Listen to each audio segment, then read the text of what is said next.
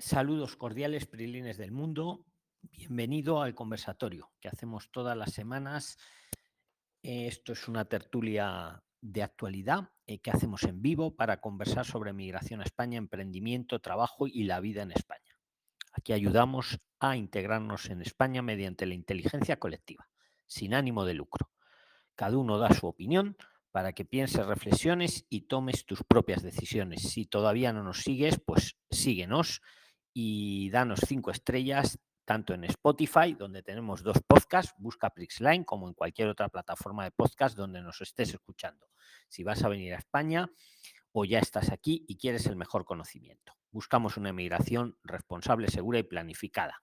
Como os digo, lo hacemos en vivo y sin ningún tipo de edición ni postproducción, tal cual se sube a las plataformas de podcast. Si todavía no nos sigues en Telegram, síguenos en el grupo de los 28.000 Prislines donde tienes contenido exclusivo. Todo, insisto, de forma gratuita. Debajo de toda la descripción de los podcasts os dejo el enlace. Eh, ¿Qué más cosas? Eh, bueno, yo soy Luis, os hablo desde Madrid y ahora todos los que vais a participar, pues os pido también que os presentéis. ¿Vale? Mm, los que tengáis preguntas más urgentes, pues yo creo que tenéis prioridad. Vamos a poneros aquí un segundito. Vamos, sí que os pido que ahora cuando habléis, pues que el que, que los que no estemos hablando, pues nos silenciamos, ¿vale? A ver, Marcelo Araujo, pides la palabra. El que quiera tomar la palabra y pueda, pues adelante. Está bienvenido. Hola. Bienvenido. Hola. Hola, ¿qué tal? Hola, hola. Te, te escuchamos. Bueno, este, soy Marcelo Araujo, soy de Uruguay y le quería hacer una, una consulta. Es muy rápida por tema de horario de trabajo. Eh, hace unos días me comuniqué, me comuniqué con una orientadora de, de la Academia Freeland eh, por un curso de, de, soldadura. Como yo no tengo eh, la secundaria, tengo simplemente primaria completa, me dijo que obviamente yo pensaba solicitar la visa eh, desde el país de, origen. Y ella me dice que sí, que puedo hacer el, curso este, y después eh, optar por hacer la ESA. No sé si es, eh, es posible o no. Y la segunda pregunta es si puedo solicitar desde el país de origen, desde Uruguay, el certificado este digital y al NIE.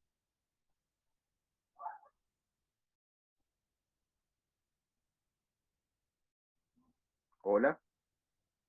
Sí, no, te preguntaba que cuál es tu nombre, perdona. Marcelo Araujo. Vale, mira, Marcelo, mm, pon Prixline NIE y pon en YouTube Prixline certificado digital y ahí verás pues eh, casos prácticos de, personas que han pedido el certificado digital desde su país.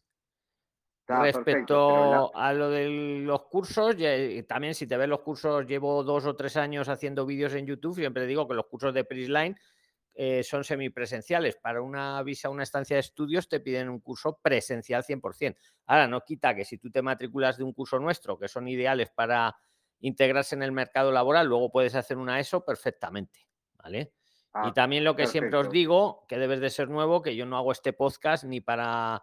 Esto se hace sin interés comercial. Yo no lo hago para venderos los cursos ni para que os matriculéis en mis cursos. Tengo una academia desde hace más de 20 años, estoy muy orgulloso de ella, pero yo tanto los vídeos como este podcast y otros que hacemos no los hago para promocionar los cursos. ¿Vale? Perfecto, perfecto. Muchísimas Como siempre digo al comenzar los podcasts, lo digo, esto se hace sin ánimo de lucro y yo no salgo aquí, oye, comprarme un curso, comprarme un curso, comprarme un curso. No, eso ya lo habléis con los asesores, que para eso se les paga y esas cosas, pero digamos que es en paralelo a esto. Esto lo hago de, forma altruista. Empleo mi tiempo en ayudaros sin ningún tipo de, de interés económico, como lo sabéis, y ahí está, ahí está, porque llevo años y ahí está, los, tanto los podcasts como los vídeos de YouTube. ¿Vale, Marcelo? Exacto, e, exacto, Luis. Eh, no era simplemente, yo ya había visto varios de, sus videos y bueno, justo me comuniqué con... claro, pues háblalo con Anaí, que ella te atenderá muy bien, vamos, es una gran profesional. Tú estas dudas, pregúntaselas a ellas y sí, si la respuesta es positiva a ambas preguntas, ¿eh? sí que puedes eh, compaginar el curso con una ESA y sí que te puedes sacar el certificado desde el consulado, para lo cual necesitas previamente el NIE. ¿vale? Y para el NIE te puede servir, por ejemplo, la carta de admisión de nuestra academia o de otra academia de la competencia, efectivamente. Muy bien, muchísimas gracias. Le agradezco por su amable atención. Un saludo, Marcelo. Un saludo, amigo. Gracias. Don Luis, buenas noches. Hola, buenas tardes. Buenas noches, la, la chica que ha sido la primera. Preséntate por fin, ¿en qué podemos ayudarte? Venga. Mi nombre es Michelle. Yo le escribí el chat. Es sobre mi hermana del que ella estuvo trabajando en, en negro, en un restaurante. Y pues ella estuvo habilitada para trabajar en septiembre, a partir del 23 de septiembre, pero el jefe no le hizo contrato entonces empezó a tener irregularidades con los pagos, quedándole debiendo septiembre y octubre, y ella se retira 30 de octubre y pues a esta fecha no le ha pagado, le queda debiendo 2.000 euros y ella está en un proceso de asilo. Este, por eso fue que estuvo habilitada a trabajar, porque pasaron los seis meses y él le dijo que iba a hacer contrato y no le hizo. Entonces ya está pensando seriamente porque el señor no, no, se ha comunicado y parece que no le va a pagar. Entonces no sé si... ella ya, ya no está trabajando en el sitio ese en la actualidad. No, ella se retiró el 30 de octubre. Ella de hecho le trabajó hasta preaviso para quedar bien con el señor y pues le dijo que le iba a pagar y no le pagó. Entonces ya pasó un mes y le queda viendo dos mil euros. Claro, y, una cosa, ¿ella tiene pruebas de que ha trabajado ahí con ese señor? Sí, sí, sí, ella tiene los cortes diarios de caja. Ella, o sea, de los reportes, porque ella era como encargada de ese restaurante. Pues mira, te voy a dar un tip. Bueno, te digo también como a Marcelo, luego cuando tengas tiempo, mira, pon Prixline, Prixline Derechos, lo pones en YouTube o en Google, Prixline Derechos, y verás un, vídeo que ahora te voy a resumir muy rápido para todos los que os pase algo así, con el, con el letrado don Carlos Mateo, de Abimat Abogados, muy, muy buen letrado, por cierto, y ahí dice, eh, dice que efectivamente, pues tu hermana en este caso, cualquier otra persona que esté trabajando en situación irregular o en B, eso no quita que esa persona no tenga derechos. Claro que los tiene y tiene derecho a que le paguen ¿eh?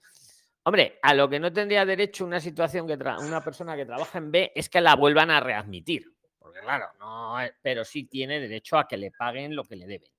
Entonces, don Carlos Mateo en ese vídeo lo explica muy bien. Y yo te diría, mi opinión personal mm, para tu hermana, que eh, si tiene lo fundamental es las pruebas, claro, porque sin pruebas, pues le va a decir, oye, tú alguien no has trabajado y, y ahí poco va a poder hacer. Pero si ella tiene como tú dices, lo de la caja o lo que sea, eh, yo intentaría hablar con el jefe y decirle que te le pagara lo, que, le debiera. yo vi el video del doctor Mateo, pero como ella está en trámite de asilo, el miedo era que se le puede traer problemas con el trámite, o sea, porque él habla de... No, no, no, vamos a dejar eso muy claro para todos los que nos escuchen en Spotify o en otra plataforma de podcast o todos los que estáis ahora mismo aquí en el, en el vivo, en el directo, eso a ella no le va a traer ninguna dificultad, no tiene que ver con el asilo. Para nada, que se quiten los miedos, ni, ni, ni con el asilo, ni eso que dicen que la deportan, no, no, no. Entonces, yo lo que haría, hablaría, negociaría con el empleador, le diría, mira, tengo todas estas pruebas de que he trabajado para ti, yo no quiero ir a la inspección de trabajo, yo lo único que quiero es que me, me pagues lo que me debes, lo que hemos acordado. Pero también te dejo muy claro que como no me pagues lo que me debes, yo me voy a ir a la inspección de trabajo y a ti te puede caer una multa que puede rondar los 10.000 euros. Por ahí anda, ¿eh? Te hablo un poco de memoria. Y a mí, a mí no me van a hacer absolutamente nada, ni me va a afectar para el asilo, ni para nada. Porque el que ha cometido en un caso una irregularidad eres tú que más tengo trabajando en B. Yo insisto, no te quiero fastidiar, no te quiero, no, no quiero decírselo en inspección de trabajo, pero tampoco voy a permitir que me dejes a deber pues lo que le deban, ¿no? Los mil euros o lo que sea. Y, y, yo creo que por ahí el empleador seguramente se atienda a razones. Y si no, pues al vídeo luego, después, si no, al vídeo de Carlos Mateo, que eso con que lo diga ella en la inspección de trabajo, Mm, va rápido, ¿eh? va a haber un acto de conciliación que se hace, donde la inspección de trabajo invita a lo mismo, a que se pongan de acuerdo. Y si no se ponen de acuerdo, no le devuelve, no le da el dinero a tu, a tu hermano. Ahí ya pasaría a un, a un juzgado de trabajo, de la inspección de trabajo. Y ahí se suele dar la razón al, al trabajador, ¿eh? Eh, importante, claro, que tenga alguna prueba que pueda acreditar. No sé si te sirve de algo lo que te digo, amiga. Sí, sí muchas gracias, muchas gracias, gracias, don Luis.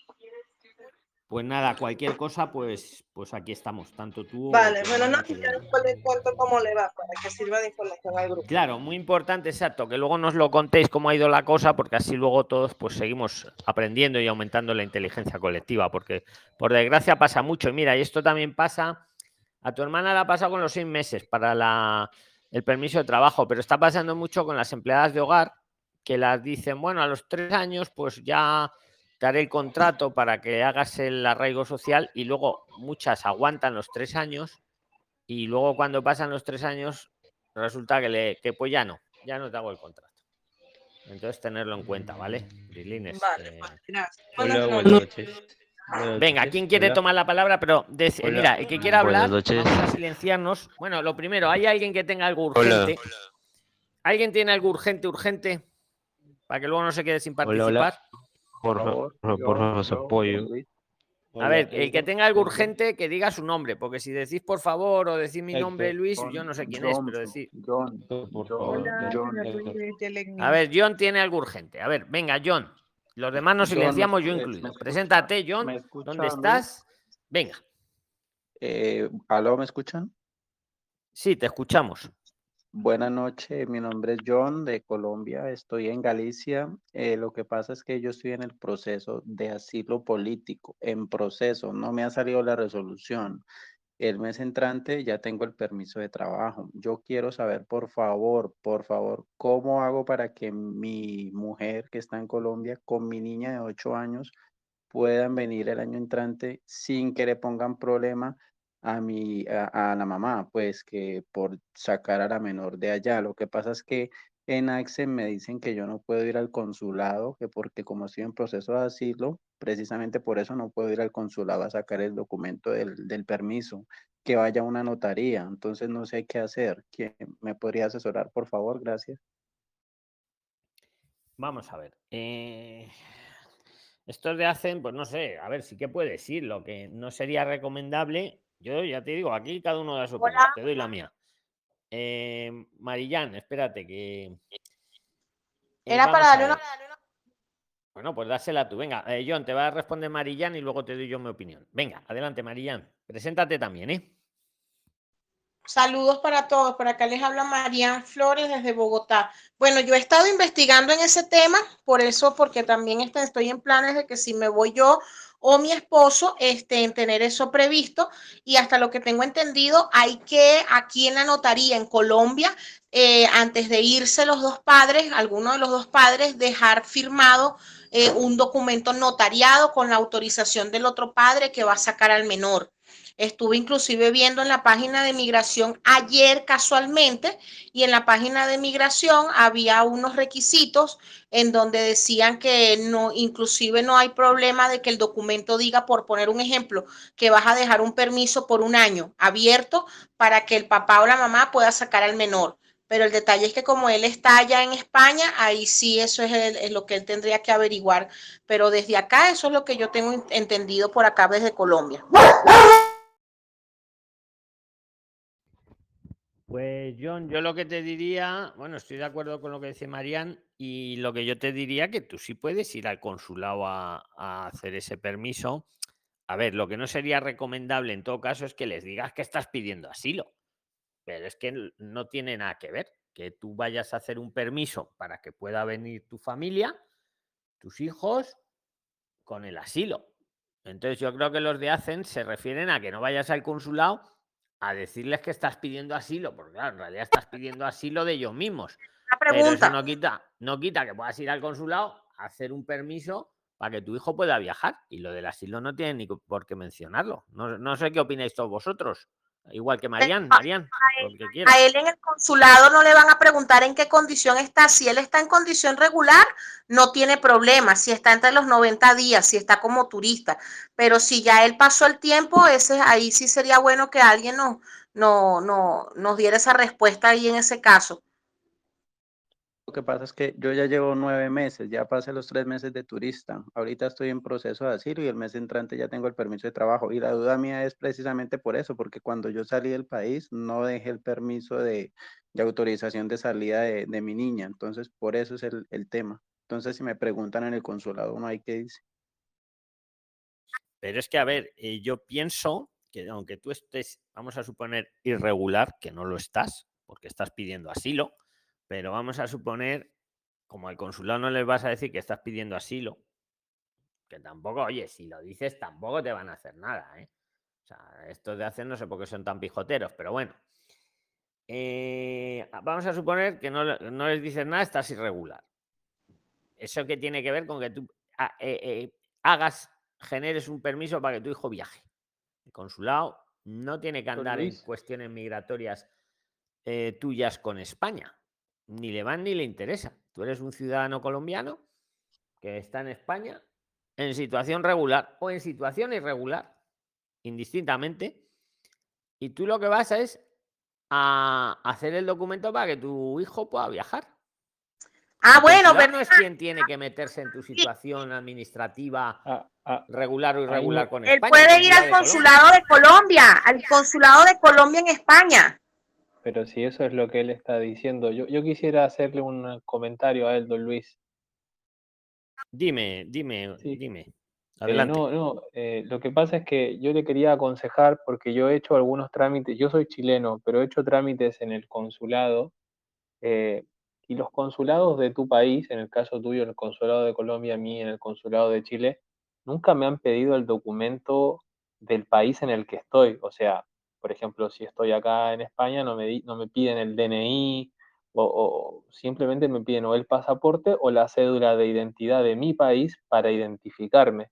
Entonces, si tú tienes tu cédula de identidad y con eso ellos ya te atienden, no, no miran, digamos, tu situación eh, en el país donde te encuentras, porque bueno, igualmente en el consulado estás eh, legalmente en el territorio colombiano, vamos a decir. Claro, es que es lo que estoy diciendo, Gonzalo. Eh, John, atento. O sea, a ellos tu situación regular o irregular es que ni les va, ni les viene. Ellos lo que tienen que verificar es que tú eres tú, que eres John, y que John eh, se identifica, o sea, demostrar tu identidad y, y, que eres el papá y que haces un permiso para que viaje tu hijo.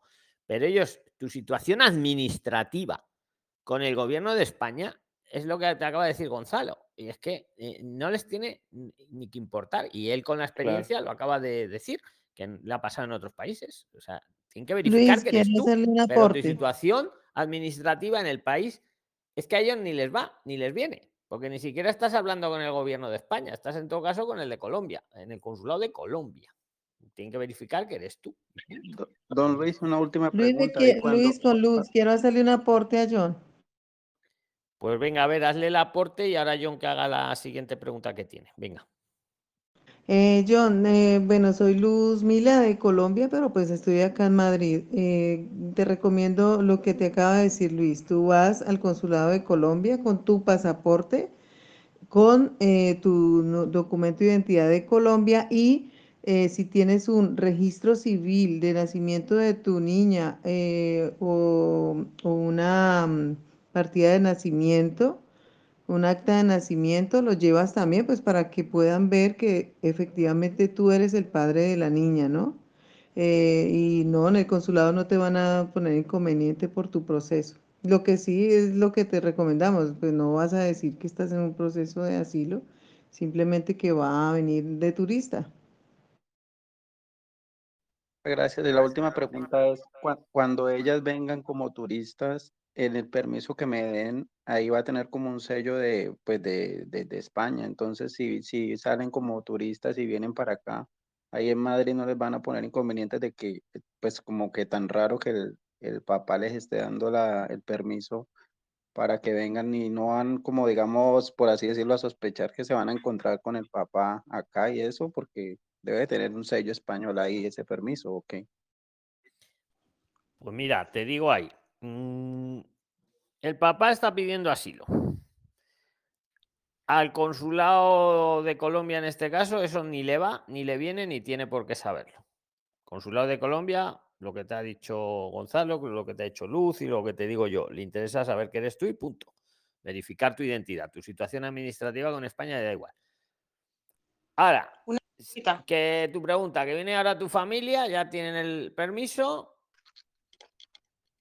¿Qué más da? Que tu situación, que, además, conforme a España, está correcta, porque se está solicitando asilo, estás bajo protección internacional en trámite. Tu familia puede venir a reunirse entrando como turista y luego las podrás añadir al expediente de asilo o a lo mejor no, eso ya será vuestra decisión, pero no tiene tampoco para afectar a nada. O sea, es que hay unos, hay unos principios ahí mm, muy claros. No sé, John. Don Luis, este, eh, una cosita más nomás, que eh, ahí, este, ¿cómo te llamas? Perdón, este chico, eh, ¿cuál es tu nombre? se llama. John. John, John, eh, que tú dijiste recién, el papel que te vayan a dar en el consulado de Colombia, que va a tener un sello español, dijiste, algo así. Eso no, eso no es así por mi conocimiento, digamos. O sea, cuando tú haces un documento en el consulado, es como que tú estuvieras en Colombia propiamente tal, ¿sí? Entonces es- ellos te hacen un documento con, con los sellos de Colombia, digamos. Ellos, el consulado colombiano no tiene autorización legal para emitir un documento con un sello español, vamos a decir así, ¿no? Los consulados y las embajadas son territorio del país que corresponde en un- una zona extranjera. Entonces, no, yo he sacado muchos documentos, por ejemplo, de Chile, viviendo, yo viví muchos años en Argentina, eh, nunca un documento sale con un sello del país desde del consulado donde lo sacas, porque, porque es como que se te lo estuvieran sacando en mismo Colombia el documento. ¿Me doy a entender? No, no, no, yo, o sea, capaz alguien ha vivido la experiencia acá y te lo podrá decir, pero no, seguro que los documentos del consulado no vienen con ningún sello de España, ¿eh? Para que te quedes tranquilo. Bueno, bueno, Algo, muchas gracias. algo más, Gonzalo. John. Yo estoy de acuerdo totalmente con Gonzalo. ¿Alguna inquietud más de este, de este tema o, o alguien que le quiera aportar a John? Pues ahí ya me queda claro eso, ya sería averiguar acá en el consulado, no sé si en Galicia haya sucursal, le tendría que averiguar y pues eso era lo que me, me preocupaba, que no les fueran a poner problema en Madrid y de pronto a devolverlas y eso, pero No. ya con eso que me dicen ya me queda claro. Para nada, porque además tú con respecto a España estás bien, estás pidiendo protección internacional. Tu familia te, te puede venir a ver como turista a ver al papá que, que está pidiendo protección internacional. Eso es a lo que llegaría como mucho la policía del, del aeropuerto, pero vamos, te aseguro que no. Por eso no les van a poner ninguna pega. Don Luis, Eh, Luis, gracias, muy amable. eh, John, Bueno, eh, John me, mm, yo A te ver. sugiero que estés tranquilo porque ellos solo van a validar que el documento sea original, sea legal y que esté con tu firma y tus, todos tus datos. Y ellos que, Bueno. ellas que lleguen con su investidura de turistas y ya aquí pues ya hacen el proceso que ustedes tengan pensado. Puedes estar tranquilo por ese lado. John Men- agrupación. Ah, bueno, muchas gracias. John Men- Luis, yo ahorita eh, quiero hacer un aporte al grupo para cuando tengas espaciocito, ¿vale? Pues venga, apórtalo ya, Luz, ya que estás con la palabra. Venga. Es respecto al seguro eh, que piden para la estancia de estudio. Lo traigo porque eh, una PRISLINES me lo ha consultado eh, y me ha dicho que un asesor eh, de migración le ha dicho que puede ser un seguro público. Entonces, eh, en la norma dice que puede ser un seguro de salud público o un seguro privado, pero el seguro público hay una mala interpretación en mi concepto y igual lo traigo a debate por si alguien lo ha visto. Eh, habla de un seguro público, pero que se lleve del país, que tenga convenio o que esté concertado con entidades aseguradoras de acá de España que puedan cubrirle. Lo que está mal interpretado es que eh, lo hablo especialmente para quien está pidiendo por primera vez su estancia de estudio o su visado inclusive. Eh, sino que eh, de estancia pues lo están tomando o interpretando de que ese de que ese seguro público es la seguridad social de acá. Y en mi concepto está, es una mala interpretación de quien está asesorando a esta Prislines con la... ¿Y ¿Quién está eh, asesorando tan mal? ¿No será alguno de los asesores u abogados recomendados, no Luz? Eh, no sé, eh, Yasmín creo que está aquí. Eh, yo le dije a Yasmín que lo iba a traer. Porque sí, fue un asesor de migración. Eh, de hecho, le dije a ella, le dije. Pero un asesor de migración, ¿de dónde? Porque eso, eso, es una. Lo que le ha dicho es una burrada. Efectivamente, el seguro siempre dice que es un seguro privado. Por eso lo pide, eh, lo piden así. Sí, pero imagínate que es un asesor. De hecho, le dije, voy a llevarlo al grupo, al chat, porque a muchos les debe es que aquí asesor, cualquiera se está haciendo asesor. Entonces, por eso te digo yo. Sí, eh, es lo que yo le decía. Eh, cualquiera dice que es experto, pero no todo el que ah, dice ah, experto lo es. En un momento se hace experto. Experto en, llevar a la gente al precipicio, porque es que hoy me, he estado viendo el TikTok y esos sí eran abogados, abogados de carrera, pero decían unas burradas que, bueno, no sé si lo habéis visto el, el videito ese que he puesto. Una decía que para repoblar había que ser europeo o español. Puto. Y se quedaba tan ancha la abogada.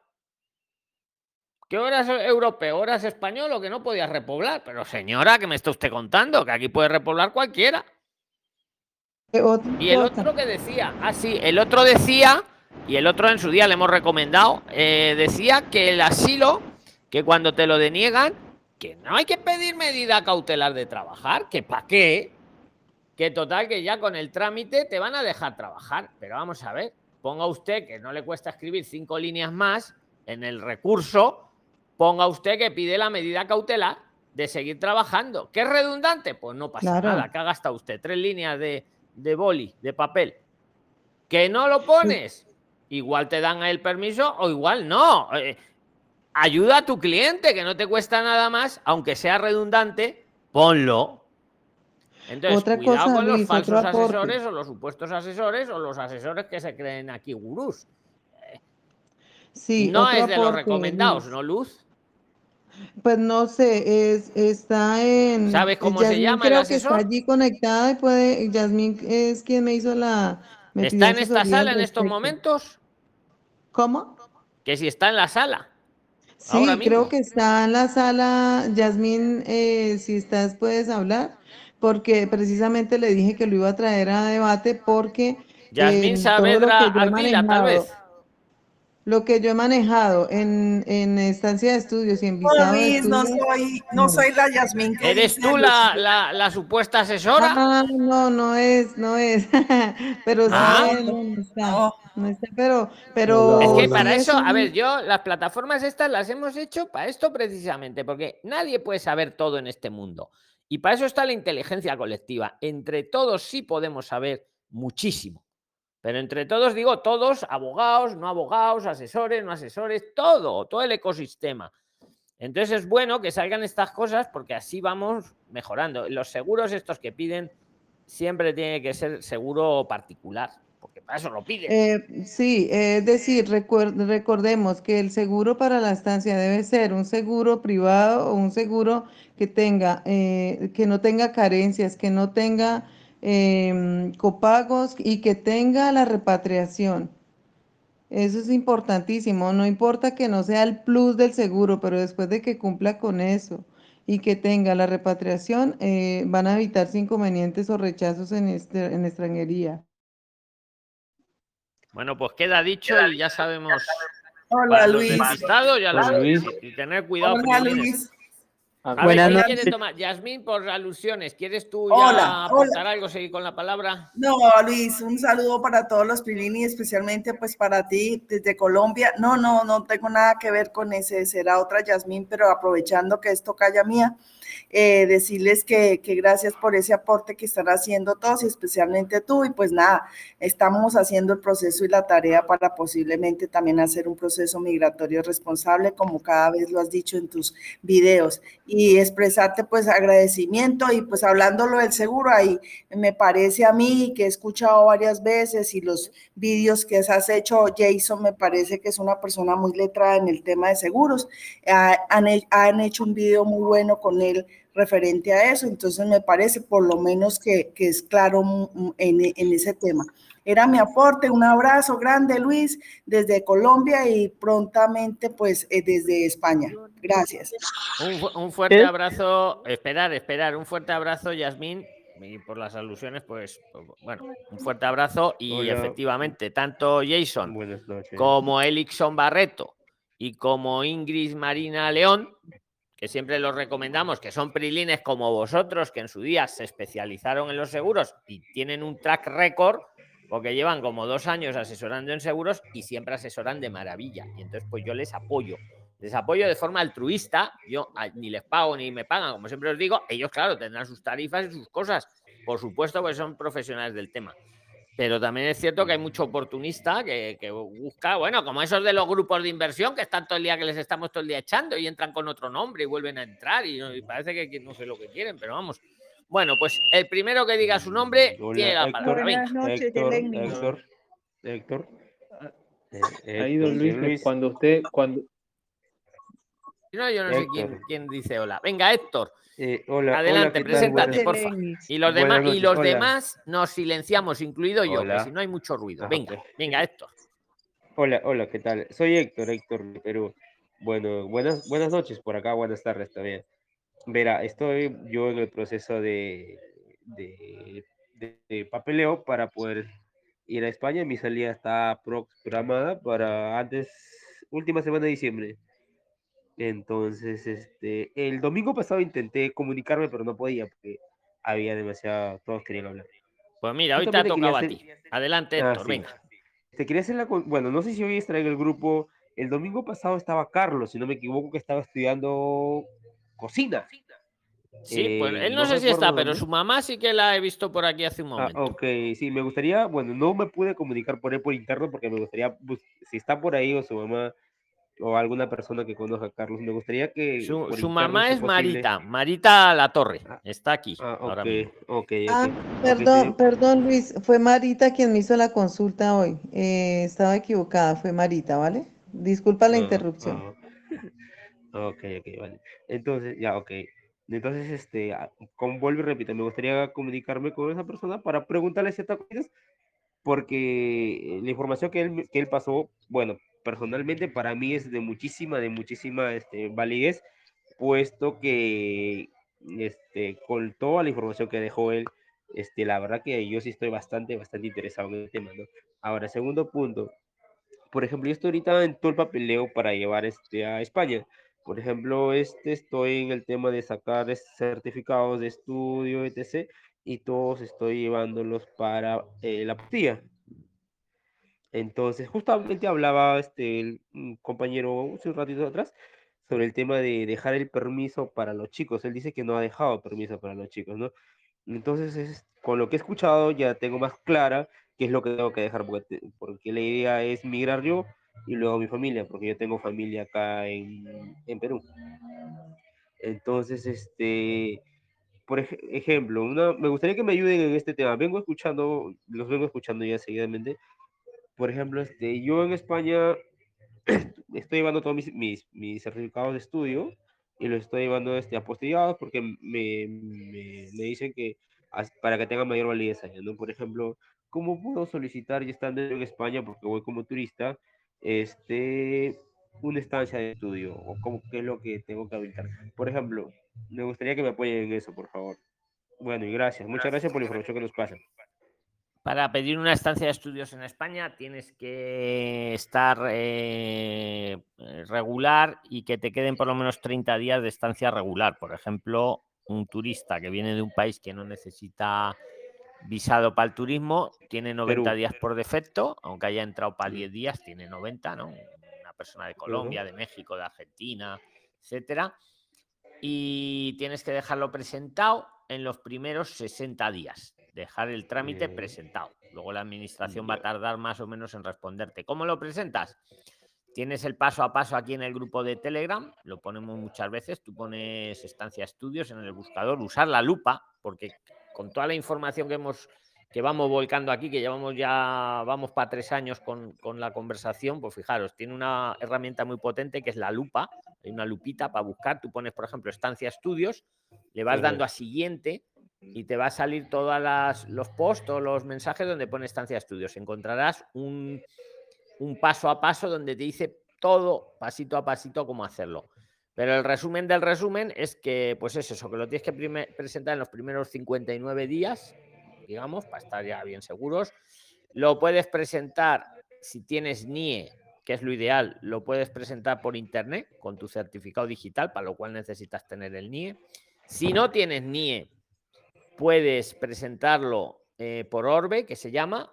Orbe es un sistema que tú llevas los documentos a cualquier ayuntamiento de España y otras administraciones. Preguntas por la oficina de registro y dice, mire, quiero presentar todos estos documentos. Ellos lo escanean y, te dan un sello con plena validez legal como que lo has, como que lo has presentado y ya ellos vía telemática lo envían a, a, extranjería en este caso. Es mejor si lo puedes hacer tú mismo con el NIE, con el certificado digital, para luego el seguimiento, porque si lo haces tú mismo, luego desde el ordenador, desde el móvil, puedes ver en todo momento cómo va tu expediente, ya si lo han admitido, eh, si te hacen algún requerimiento y tal. ¿Vale? No sé si un poquito el resumen te sirve, Héctor. ¿Vale? Listo, muchas gracias. Venga, un saludo. Búscate el paso a paso que está ahí. Y luego, aparte, hay algunos asesores. Miki Collado. Vale, ahora va, Miki. Hay unos asesores que yo veo, que les veo buenos, que son como vosotros, que son como vosotros, que no son abogados, porque un abogado también te puede hacer la gestión, pero te va a cobrar bastante. ¿Vale? Pero bueno, va a presentar unos papeles, te la puedo hacer. Pero hay algunos de vosotros que como ya las habéis hecho varias veces, pues yo he visto, y si he visto, me consta que sois buena gente, pues yo pongo ahí asesores, trilines avanzados. Insisto, ni les pago ni me pagan. Ellos os cobrarán algo, supongo, claro que sí, ¿vale? Por el conocimiento, pero mucho menos que un abogado. Entonces ya cada uno, desde luego, el que quiera, ellos han aprendido aquí. Ellos, todos esos asesores que veis ahí, que, eso, que son, lo han aprendido con nosotros aquí. Aquí lo han aprendido. Ahora, como lo han hecho varias veces, y pues ya, oye, pues luego os quieren ayudar y yo entiendo también que haya gente, oye, a mí que me lo hagan. O no, mira, yo prefiero hacerlo yo y aprenderlo yo también. Pues eso ya cada uno, ¿vale? Yo os digo, presentar una estancia de estudios no es complicado. ¿eh? Es, seguir los pasos. Venga, ¿quién era Miki? después de Miki, después de Miki, si pudiera Gonzalo, tengo una pregunta. Vale después de Miki, pero vamos por orden. Eh, a ver, a ver, no quiero que nadie. Eh, le toca a Miki. Del permiso. Venga, Miki. Don Luis, buenas tardes. Don Luis, ¿cómo está? Buenas tardes. Don Luis, tengo una consulta. Bueno, dos. Don Luis, eh, soy de nacionalidad peruano, vivo en Perú. Yo anteriormente he, tenido la oportunidad de emigrar a España. He estado en el 2007, 2008, 2009, 2010. Trabajé regularmente. Retorné a mi país eh, estuve haciendo mi vida normal acá. Ahora la situación se ha agravado aquí, la situación en Perú. En algunos sitios hay mucha, hay mucho, este, mucha delincuencia y he tenido problemas yo, en el caso mío, con mi familia. Entonces, a raíz que yo estoy viendo que estoy peligrando, yo y mi familia, he decidido regresarme, irme a España. Ya compré mis pasajes. Quiero solicitar un asilo allá. Yo, yo ya tenía un seguro, o sea, tenía la seguridad social aportaba y tengo el NIE, pero no el, no, no el actualizado. Entonces yo quiero ir preparado para la vez, si no me dan el asilo, yo hacer una estancia de estudios. Y lo que no sé es si me, qué tengo que hacer para llevar, qué papeles tengo que llevar. Yo tengo el, bachiller completo. ¿Qué, ¿Qué paso tengo que seguir? Ya vi sus videos, pero hay algunas cositas que me gustaría que usted me las explique, don Luis. Y respecto a mi NIE, como ya yo tuve seguridad social allá, tuve NIE, para mí, ¿será más fácil o tengo que hacer un proceso de nuevo? Vale, mira, te voy respondiendo así rapidillo y me vas repreguntando. El NIE. El NIE es para toda la vida. No me cansaré de dejar de repetirlo. Si a ti te dieron un NIE hace 10 años o el que sea, cuando fuera, ese NIE va a seguir siendo el tu NIE. Tu NIE. El NIE, vamos a aclarar, es un número, es un número de identificación. El NIE no es un permiso de trabajo o un permiso de residencia. Es un número de identificación para toda la vida. Hasta que uno se muera, o hasta que uno se haga ciudadano español, que ahí ya te dan un DNI. Pero mientras no seas ciudadano español vas a tener el mismo NIE toda la vida. Me acuerdo las luchas que tuve en su día con Gonzalo, que le explicaba esto mismo y luego me venía el día siguiente y me decía, el, el NIE provisorio. No, no, no. El NIE es para toda la vida, Gonzalo, ya creo que te lo habrás comprobado. El NIE que te darán ahora con la estancia o que te darán siempre es el mismo NIE, el mismo NIE, el mismo número. El NIE no caduca, Miki. En todo caso, lo que caduca, si tú hace 10 años tenías, vamos a suponer, una residencia o tuvieras lo que tuvieras, eso claro que habrá caducado. Pero el NIE va a seguir siendo el mismo. ¿Qué pasa? Que el NIE no te permite residir o no te permite trabajar por sí solo. ¿Vale? Y también es cierto que un NIE lo puede uno pedir de motu propio, por ejemplo, va a presentar una estancia y lo quiere, o esperar eh, a que se lo den cuando uno le dan una estancia o le dan una visa. Yo creo que es más inteligente adelantarse y pedir primero el NIE, porque así me puedo presentar yo mismo en la estancia y puedo seguirla. Y puedo hacer 20.000 trámites más, como abrir una cuenta, etcétera, etcétera, etcétera. Resumiendo la pregunta, Miki, para una estancia de estudios, no necesito necesariamente eh, tener el bachiller. Depende, eso sí, de lo que voy a estudiar. Va a depender de lo que yo vaya a estudiar que necesite tener el bachiller eh, apostillado o no, o ni siquiera tener el bachiller. Me explico. Para hacer una visa o una estancia de estudios, que es lo mismo, la visa la pido en el consulado, la estancia la pido ya en España, necesito un centro avalado, presencial, y que dé el curso que por lo menos sean 20 horas presenciales a la semana. ¿Vale? No más, no más. No necesito que el curso sea superior, que el curso sea inferior. No, claro, si voy a hacer un curso de un nivel superior, pues ese centro de estudios privado o público me va a pedir un bachillerato. Pero si voy a estudiar una cosa sencilla, por ejemplo, inglés, vamos a suponer, ¿qué más da que tenga yo el bachillerato o no? ¿Me explico, Miki? Entonces, no obligatoriamente se necesita el bachillerato para hacer una estancia de estudios. Yo siempre os ponía ejemplo hace ya años, yo creo, dice el que va a estudiar cocina, bueno, depende del nivel también, porque hay, eh, como el curso que está haciendo nuestro amigo Carlos, ese, ese tiene buen nivel, a lo mejor ahí sí le han pedido el bachillerato, pero un tema de cocina sencillo, pues no. Entonces, no obligatoriamente necesitas tener eh, estudios previos. Lo que sí necesitas es un centro presencial, avalado, y que tenga unas clases de 20 horas a la semana. Entonces, luego, ¿cómo pedirlo, Miki? Si vienes de la mayoría de los países que no necesitan visa para ser turista, pues lo que te digo, viniendo de turismo y presentarlo en los primeros 59 días, diría yo. Siempre son 60 días, pero deja uno de margen. Y, poco más. No sé, repregúntame, Miki, porque te corté al preguntar. Sí, don Luis, este, me ha gustado su respuesta, perfecto. Muchas gracias, don Luis. Mire, yo, el, el, y la otra duda, lo que le decía es que yo ya, ya al irme de acá, porque en realidad a mí ya viene la nemasa, a mí y a mis hijas. Entonces ya me estoy diendo con ellas, con mis hijas, con mi mujer. Entonces, pero yo para evitar de alguien, para que alguien esté regular por si nos digan el, el, el asilo, no sé si llevar algunas pruebas, porque he tenido que cambiar de celular muchas veces por un tema de que te llaman para cobrarte cupos y cosas así. Entonces no voy a tener algunas pruebas, pero por, yo voy a ir con mi familia, mis dos hijitas, las mujercitas, mi esposa. Vamos a llegar, mi vuelo está para, para enero. Por eso era mi a viajar todos, todos juntos en el mismo viaje, ¿no, Miki? Sí, sí, sí, señor Luis, porque yo no, yo qué hago diéndome solo si cuando el, el, el, que está corriendo más por, por el peligro son mis hijas. Vale, vale, sí, yo lo entiendo perfectamente, vamos, solo te lo preguntaba para, situarme.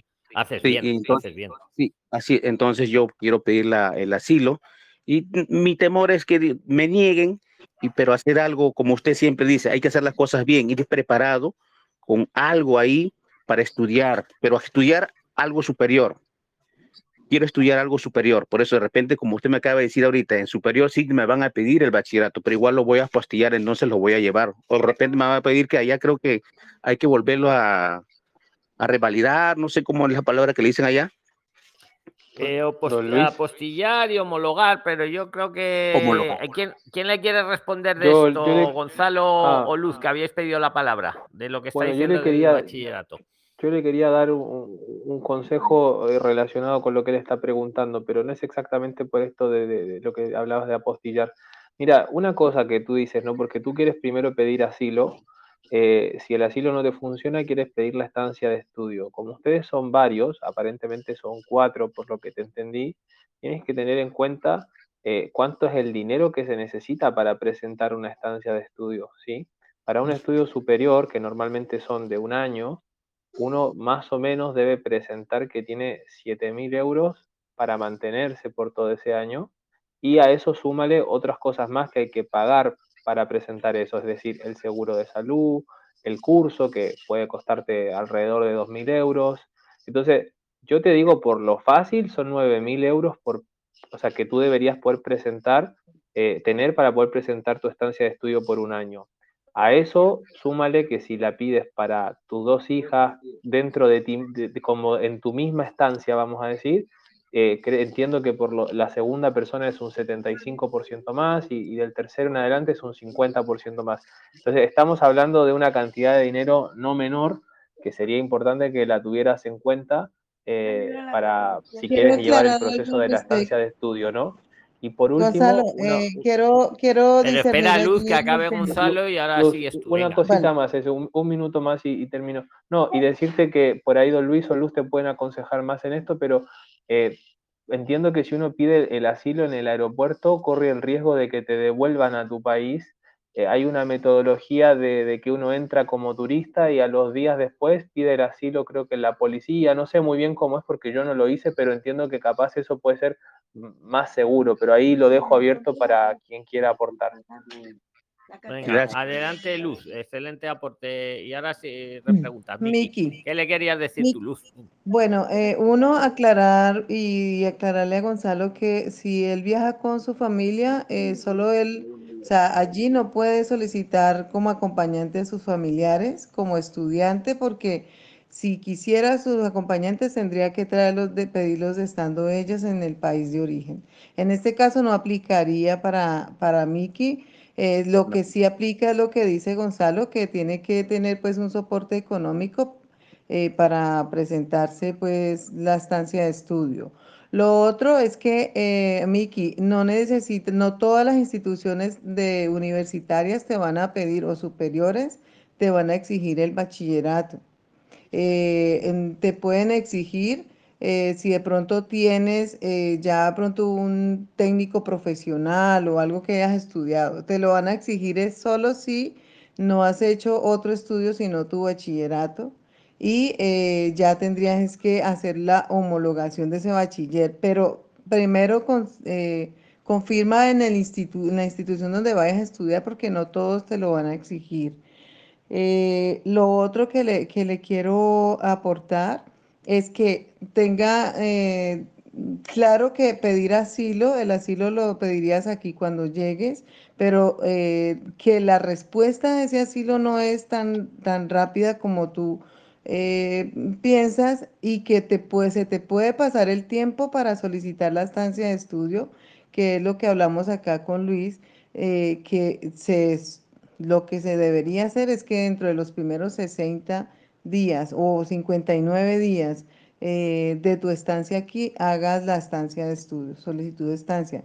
En ese tiempo, mm, yo te digo que en lo que he visto de los casos y en la experiencia de otras personas, es difícil que tengas ya claro si te van a dar o no un asilo. Miki. Miki, ¿qué nos quieres repreguntar? Venga, bueno, o quien, fuera a hablar ahí, Tamir, me parece. Espera, que te aportan una cosa más, Miki, y ahora sigue repreguntando, porque estamos aprendiendo todos, entre todos. Venga. Sí, Miki, ¿qué edad tienen tus nenes? Las niñas. Eh, mi hija, mi hija tiene, las, mis, son dos niñas, una de 13 años y una de 7 años. Ok, Miki, mira lo siguiente. Em, lo más importante es que cuando llegues, eh, los adultos o alguno de los adultos o ambos adultos, recuerda que estos recursos económicos de los que te están hablando Luz y Gonzalo son solo para mostrar. De cualquier, de cualquier manera, en las circunstancias que tú te estás viniendo, seguramente te estás viniendo con un colchón. Si ese colchón te alcanza para mostrar los recursos económicos para uno de ustedes dos, eh, estar de forma regular, hazlo. Antes de, de cualquier lucha con las citas de asilo, hazlo. Haz tu, solicita tu estancia de estudio, los recursos económicos son solo mostrarlos, no se los vas a entregar a nadie. Ahora bien, si tú apostillas tu título de bachiller, vas a tener acceso a una formación profesional superior, una FP superior en el área que te guste. Y al culminar esa formación, vas a tener acceso a una residencia. ¿Verdad? Para, para, para, trabajo por cuenta propia, cuenta ajena. Lo que yo te estoy contando son, son datos que no van, eh, no son inmediatos, no son para mañana. Van a tomar el tiempo que te tome el curso que vayas a tomar de educación superior, pero al culminarlo satisfactoriamente, tú vas a entrar a un proceso de residencia. Con ese proceso de residencia, estas dos menores, por la edad que tienen, van a poder tener acceso a una residencia vas a poder cobijarlas aún estando ellas aquí, después de un año de residencia. Cuando tú alcances aquella residencia con una estancia de estudios culminada satisfactoriamente, tus niñas van a poder regularizarse. Eso por un lado. Y además de esto, con una estancia superior, tú vas a tener acceso a un permiso de trabajo inmediato en el TIE. ¿Qué quiere decir eso? Que tú vas a poder trabajar mientras estudias 30 horas y mantener a tu núcleo familiar. Y que te quede claro que los recursos económicos, o sea, es importante porque vas a estar, vas a estar regular, aun cuando después pidas asilo y te lo aprueben, te vas a evitar el karma de las esperas, porque indistintamente de que tengas o no tengas las pruebas, el tiempo de espera para el proceso de asilo es un karma ahorita. Y yo no sé si el grupo familiar vaya a aguantarlo. Más allá de que te lo merezcas o no, que te lo asignen o no, está regular así sea uno de ustedes dos, es importante que lo consideres y lo evalúes. Ese es mi aporte. Muchas gracias. ¿Qué opinas, Miki? Espera, espera, Miki. Eh, don Luis. A ver, Miki. Don, Luis, justo, justo eh, para ir partida mi, mi pregunta, y qué bien que ahorita me haya aclarado mi duda.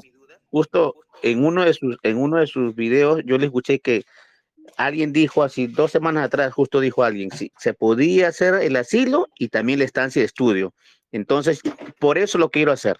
Entonces, ya que para mí queda más claro, lo voy a hacer y voy preparado, señor Luis.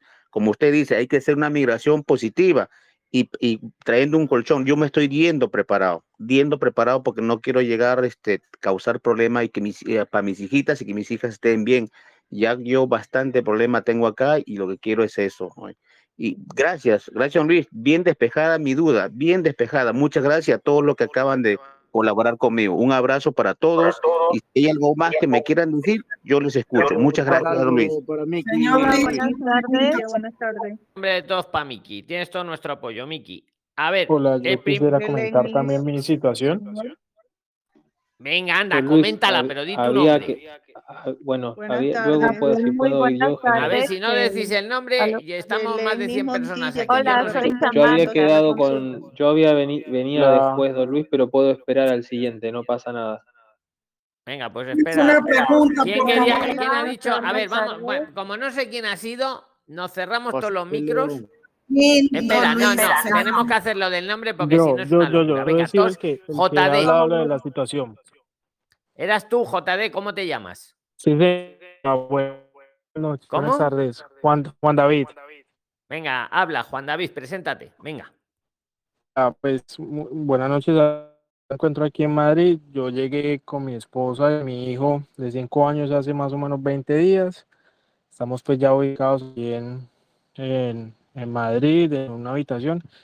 Eh, bueno, pues salimos del, yo soy de Colombia, somos de Colombia todos, salimos de allá pues por un problema, yo tengo allá pues una y salimos pues porque yo sufrí un, un robo y un pues atentado y desde ahí pues empezaron varios problemas, entonces pues salimos de ahí por problema, por ese problema.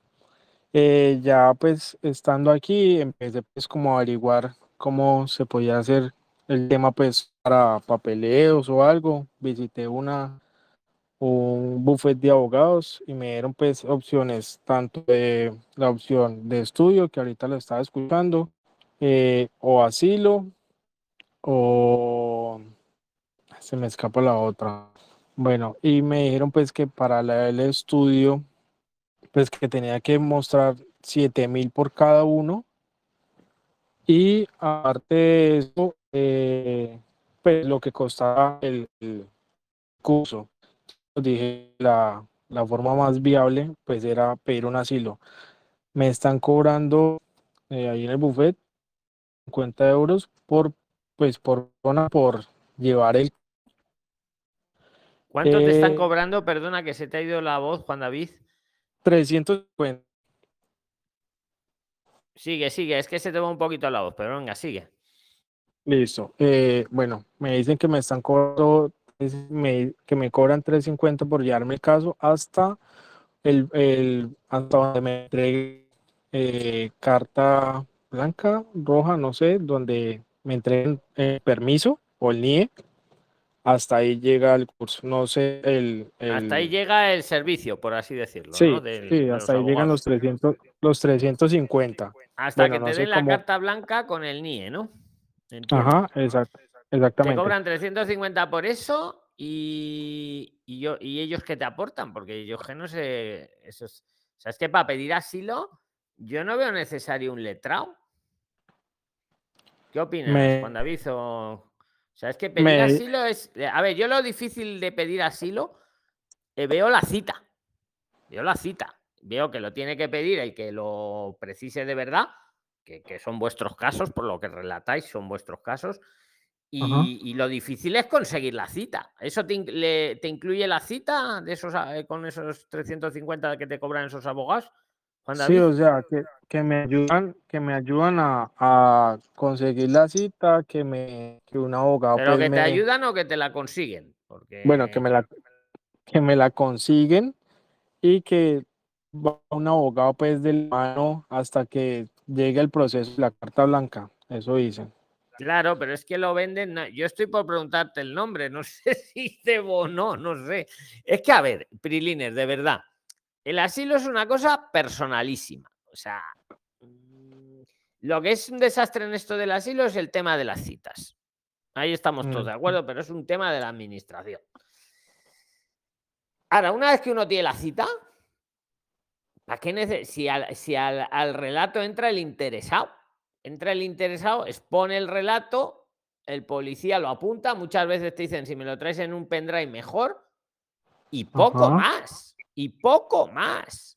Y, O sea que, sigue, o sigue, sea Juan. que no, no, no vale, pues, o sea, eh, me dice que eh, me cobra 350 por persona y que sí, porque supuestamente en la comisión Encima por persona. ¿Cuántos sois en la familia?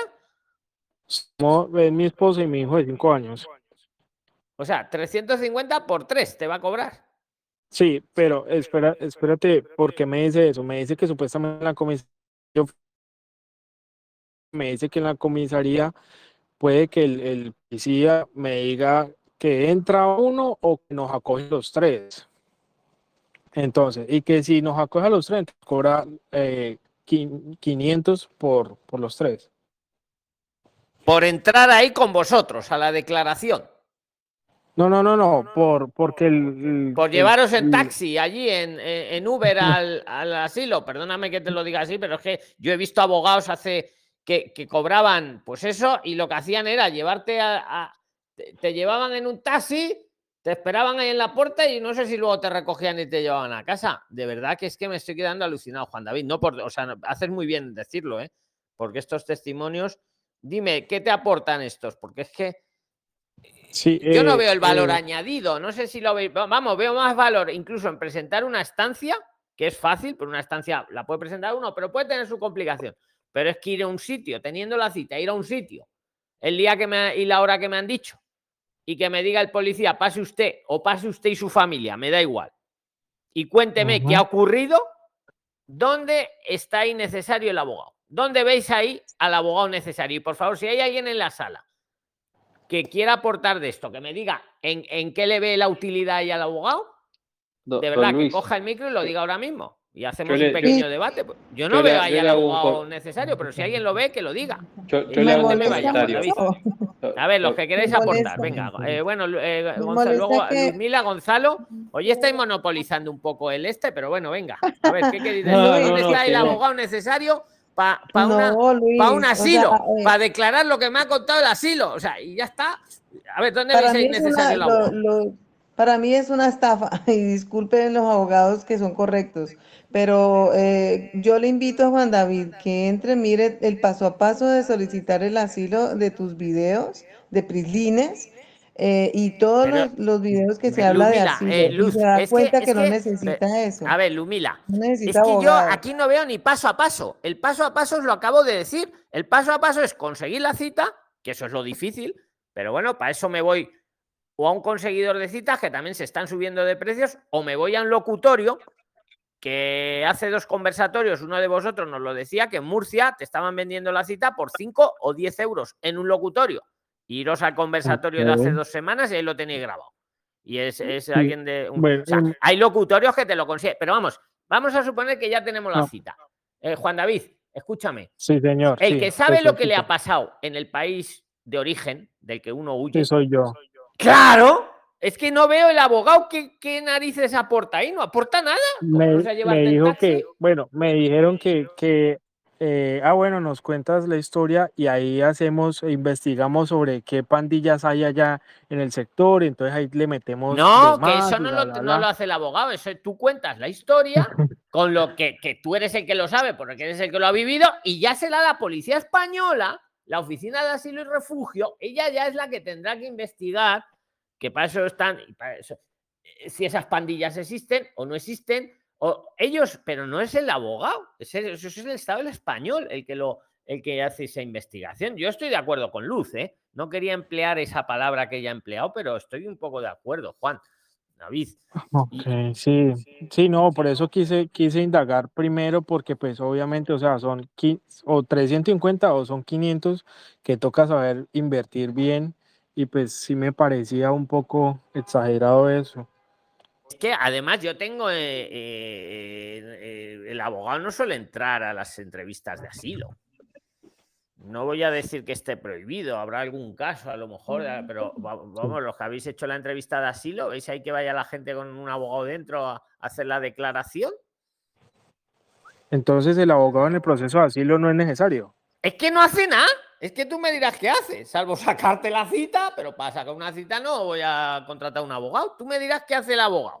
Mira, lo más que puede hacer el abogado, que lo he visto también, es te prepara una declaración de asilo que no es, que la coge de internet, la, te la adapta un poco y luego esas son las que, las que rechazan, porque luego son como un copia y pega.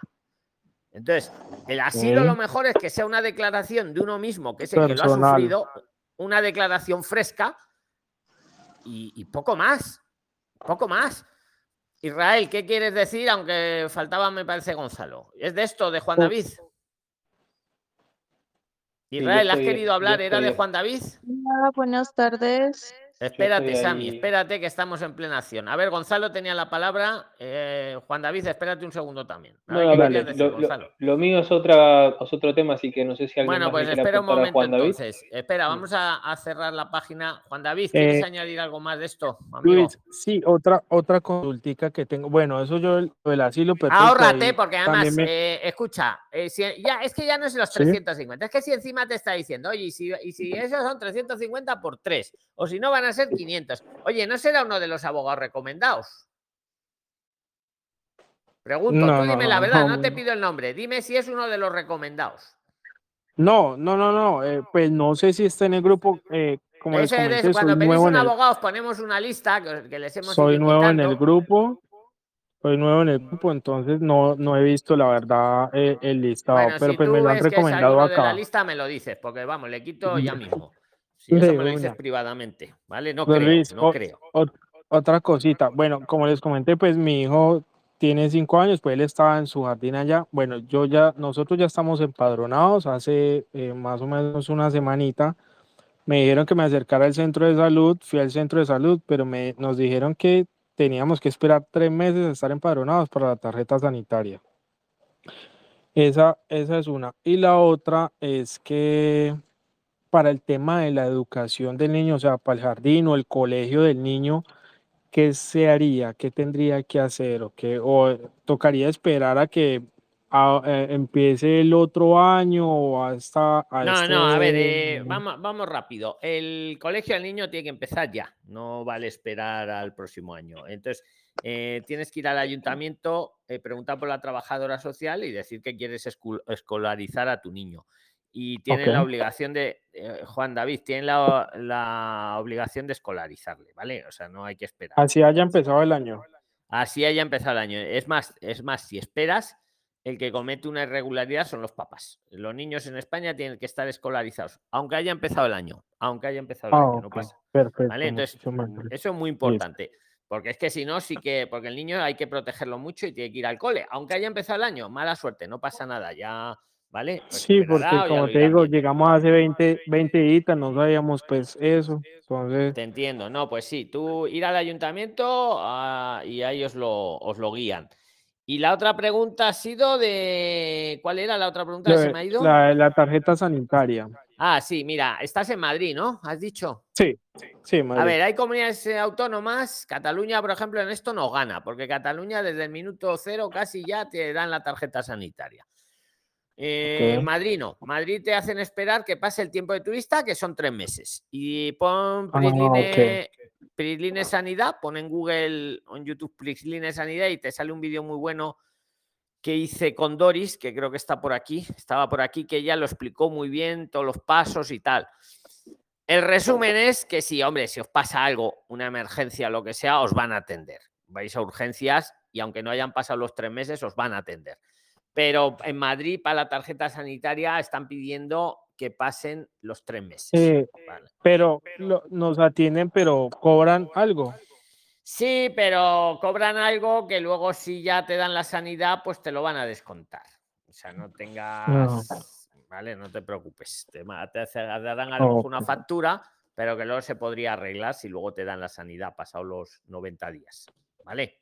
Perfecto. Don Luis, entonces ya para finalizar, ¿dónde o alguien recomendado como para sacar la cita?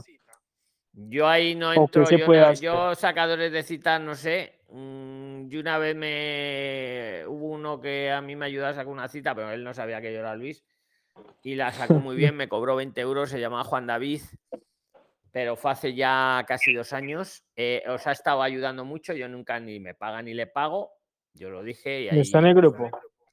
Sí, pero ahora ya creo que no sacas citas de estas, me parece, ¿eh? porque es que se ha Ah, vuelto eso, se ha vuelto terrible. Hombre, yo, yo te, mira, yo preguntaría en los locutorios. Te vas por los locutorios. los locutorios son Ajá. unos sitios como cibercafés de Sí, como cabinas. como cabinas, eh, y hay preguntas para sacar citas, más que nada por el tema del precio, porque es que yo he visto que aquí hay gente que ya está pidiendo 80 euros por una cita, o sea, es que, hombre, más mucho. barato que los 350 es, pero una cita yo creo 20, 30 euros, y el otro de día, ya os digo, uno de vosotros nos dijo aquí que en eh, Murcia en el locutorio por 5 euros le sacaban la cita. ¿vale? Don Luis. Ok, perfecto, don Luis, muchísimas gracias. Un saludo. Eh, Don Luis, Juan hola, David. A ver, a ver, vamos, vamos a ir por orden. ¿Qué- ¿Es de algo de esto. Sami? Porque si no tiene la, la vez Gonzalo. Yo ¿Es de sí, esto o no, Alejandra. Sami? necesito una Eh, No, de, no del, del proceso para asilo, pero sí para estudios, una pregunta. Bueno, si es pregunta, espérate un momentito que le, que le había prometido a Gonzalo. A ver, Gonzalo, venga. Yo Don sí, Luis, cortito. de las citas. Ah, bueno. Como, Venga, adelante, como Gonzalo. Vamos. Bien, no, mi consulta es la siguiente. Siguiendo un poco el tema que hablamos ayer en el video, eh, usted ayer mandó al grupo un video donde aparecía cómo se solicitaba la cita, perdón, cómo se solicitaba la autorización para trabajar con estancia de estudio desde el, con el certificado digital desde Mercurio. Yo no entendí por qué el empleador cuando sube toda la información, eh, luego el sistema le arroja una cita. ¿Por qué le arroja para una cita si el empleador mandó todos los documentos de forma online? ¿No debería llegar la resolución también de manera online? Porque hay una cita de por medio. Porque te quieren ver. Quieren ver, ver al, al empleado. Porque ¿Al tiene que el empleado? interesado. Sí. O sea, el empleador manda todo de forma El online. y empleador manda una- todo, tal, tal, y al final tienes que ir tú. El Ok, em- pero el- no el empleador. no el empleador. Ok, ok, ok. Perfecto. Vale.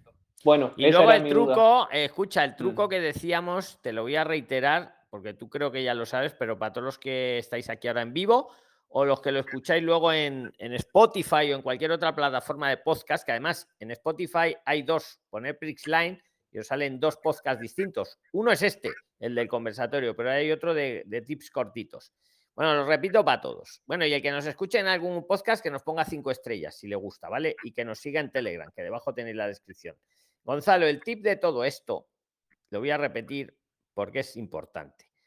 Tú lo di, eh, a ver, para el empleador no es complicado hacerlo, porque lo hace telemático, pero es cierto que algunos empleadores, ellos quieren ya contratarte y no quieren hacer más. Un tip, te sacas, te lo sacas para trabajar por cuenta propia, como si fueras a hacerte autónomo. Insisto, todavía no te tienes que hacer autónomo. Pides la autorización para trabajar por tu cuenta, como autónomo. Te dan la autorización y ya esa autorización te sirve para trabajar por cuenta propia como ajena, con empleador. Pero, pero no es ni para necesario que te hagas autónomo. Pero ¿vale? para Tú sacar. has pedido para la autorización, pero no te haces autónomo. Y ya te vas al empleador con el trabajo hecho. Mire, ya estoy dado de alta en la seguridad social y tengo mi autorización para trabajar.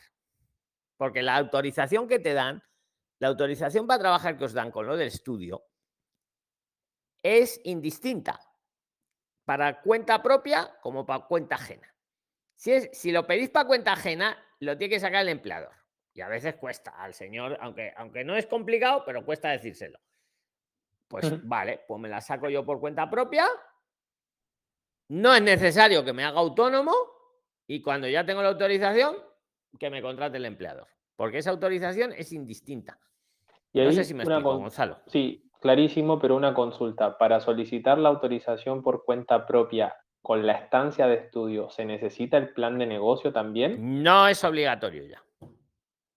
No es obligatorio ya. No es obligatorio. Sería conveniente, pero no es obligatorio. Para esto que te estoy diciendo, o sea, no es obligatorio. Lo quitaron con la reforma la obligatoriedad.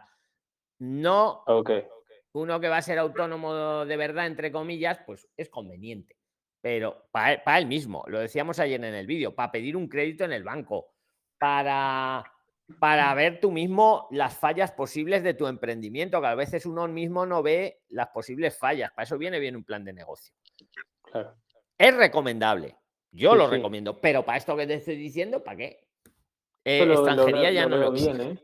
Lo veo bien esto que usted dice. Pero, ¿y si usted sabe si hay alguien ya del grupo de Prixline que lo haya hecho y le haya funcionado? No, no se le ha Pues eh, presentado esto acaba de empezar, pero Gonzalo, todo lo que te hemos dicho siempre ha sido, ¿no?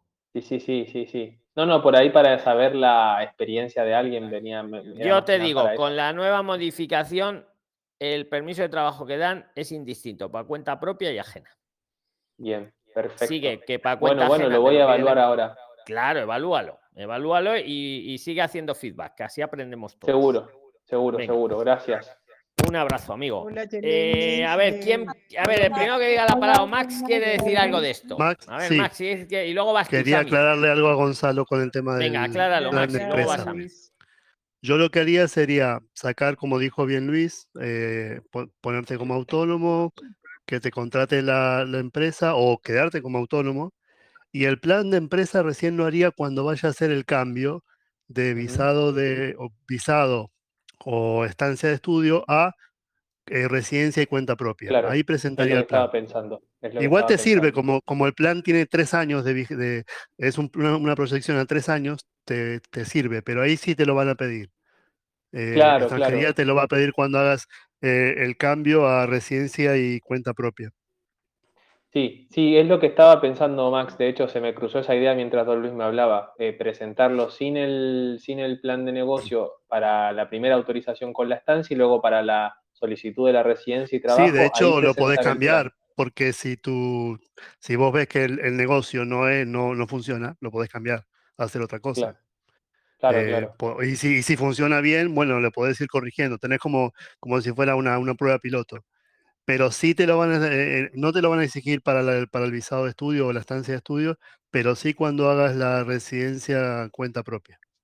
Perfecto, Max, perfecto. Bueno, gracias. Ahí capaz te mando algún mensaje por interno y te consulto algo más, cualquier duda. Vale.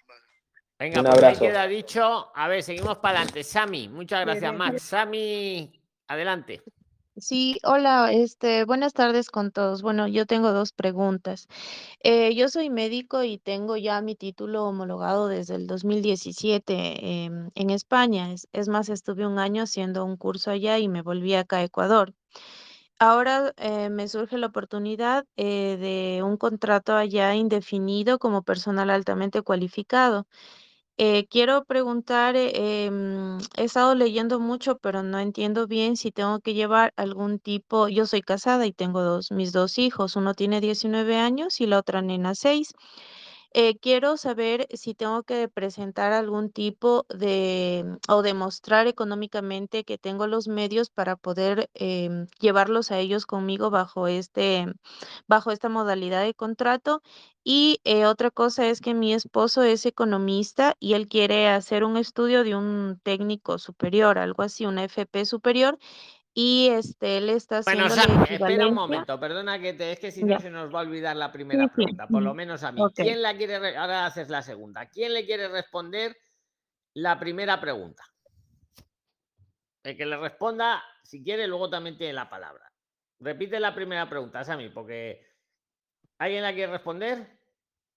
Luis, Luz. A ver, Luz, venga, respóndele. Eh, en lo que, en lo que conozco, eh, al ella venir con un contrato altamente, o sea, un contrato para ella, eh, pues no le permite pues, traer acompañantes, digámoslo así, para ese visado. Pero viene como altamente cualificada. Pero sí, sí, eh, así venga como altamente cualificada, o sea, es decir, el visado es para ella.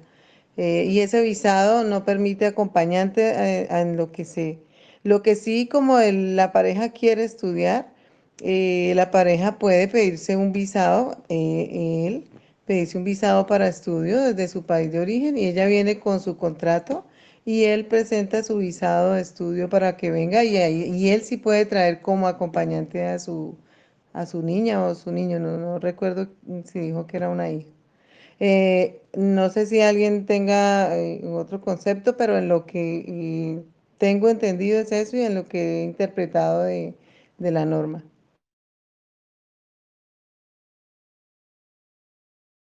Bueno, ahí me confundí un poco porque estaba eh, leyendo bastante sobre este tema porque como yo- me, se me dio la oportunidad, eh, eh, veía que como el contrato lo hacen con más de 40.100, algo así, en eu- euros brutos anuales, ese visado daba la oportunidad de llevar a, al esposo y a los hijos menores de edad y mayores eh, en caso de que se demuestre de que el mayor de edad eh, dependía de uno. Lo que quería Ah, saber eran los requisitos, eh, por eso disculpa, que sabían del tema. ah, No, Y sí, que si sí, eh, necesito con esa demostrar, paga sí. ajá, si quería, o sea, eso no sé, como escucho que Sí en el visado de eh, estudios, sí, eh, sí que puedes se- traer a la familia, es a mí. Exacto, Sí. es que eso no sé si, eh, como en el caso del visado de estudios, tendría que demostrar el 75% del IPREM por mi esposo y el 50% por mis dos hijos. Entonces, esa más bien era mi pregunta, si aplica lo mismo para este tipo de, de visado o no. Pues mira, creo recordar que lo que tienes, que- y me estoy basando en lo que digo, a ver, sí los puedes traer, ¿eh? eso queda claro.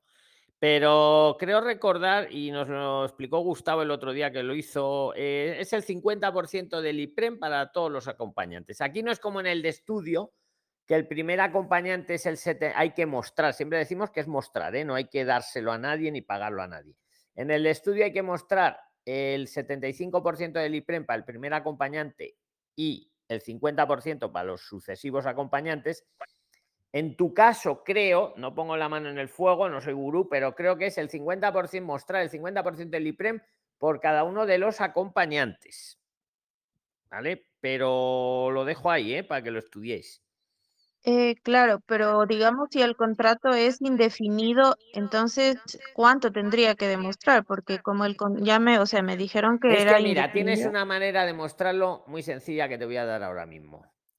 Sami, Ok. como es un contrato y te dan una visa por altamente cualificada basado en ese contrato, ese propio contrato te puede valer para sustentar ese Ah. Y ahí lo dejo en la mesa. Sí, Y que sí, me lo sí. rebata, que me lo rebata quien quiera, porque es que es así, porque se lo están dando en base al contrato. Por lo tanto, el contrato le puede apoyar el IPREM. Ok, ya.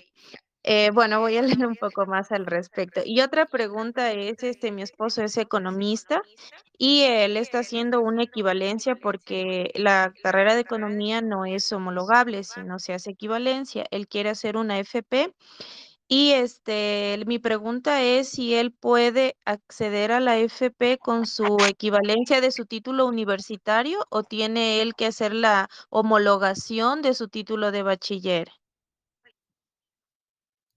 El que quiera, que la conteste a Sami. Venga. Y luego, si incluso si quiere, tiene la palabra.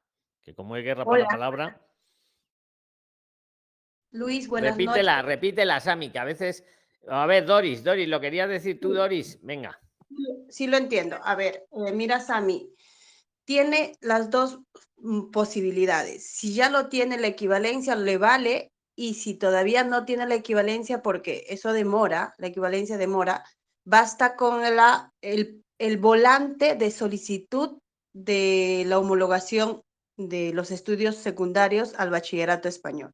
Cualquiera le vale, pero como repito, la, la equivalencia demora. Si ya lo tienes, pues también te sirve, pero nada pierdes haciendo la homologación y solamente con el volante se puede inscribir. Y hay otra cosa, Luis, la formación profesional superior y también en algunos centros la formación de grado medio. Anteriormente, año, el año anterior, no exigía NIE. Ahora sí exige NIE. Tiene que, para matricularle, le tiene que dar el número de NIE. Entonces, eso ya es una traba para los que quieren hacer estancia de estudios con formación profesional superior o de grado medio, porque no se va a poder matricular. Entonces, sería bueno que primero saque el NIE. Los que piensan hacer estancia, claro que los que van a hacer visado, ahí ya les llega el NIE, pero también para que matriculen y la carta de admisión de repente eh, le pueda servir, pero para matricular le piden el NIE, si no, no lo matriculan. Eso hay que tener en cuenta. Excelente aporte. Ok, muchísimas gracias. Muchísimas Buenas tardes, Muchísimas gracias a Sami también, a Doris, bueno, y a todos. Y a los que lo estáis escuchando también, y por favor, ponernos cinco estrellas en Spotify, si os gusta. Que, a ver, eh. Anabela, por favor, que, que no se te entiende. A ver, a ver, vamos a, a- Ana, Anabela, a ver si la dejamos entender. No, se te, se te oye fatal. O sea, escucha, arréglalo, arréglalo, de verdad. No, se te oye. Que nos dejas sordos, Anabela. Ah, no, te digo en serio, ¿eh? Algo te pasa ahí. A silenciados todos. tengo una consulta. Espera, espera. Nos silenciamos todos y ahora el primero que diga su nombre, ese. Yeleni de Colombia. Yo he oído algo de Colombia. Yeleni de Colombia. Venga, tengo pues venga, Yeleni. Has ganado porque alguien ha dicho, pero no se ha entendido. Venga, Yelenis, Bueno, venga. eh, rapidito, solo es una Pero acércate al micro, porfi, que se te oiga bien y claro.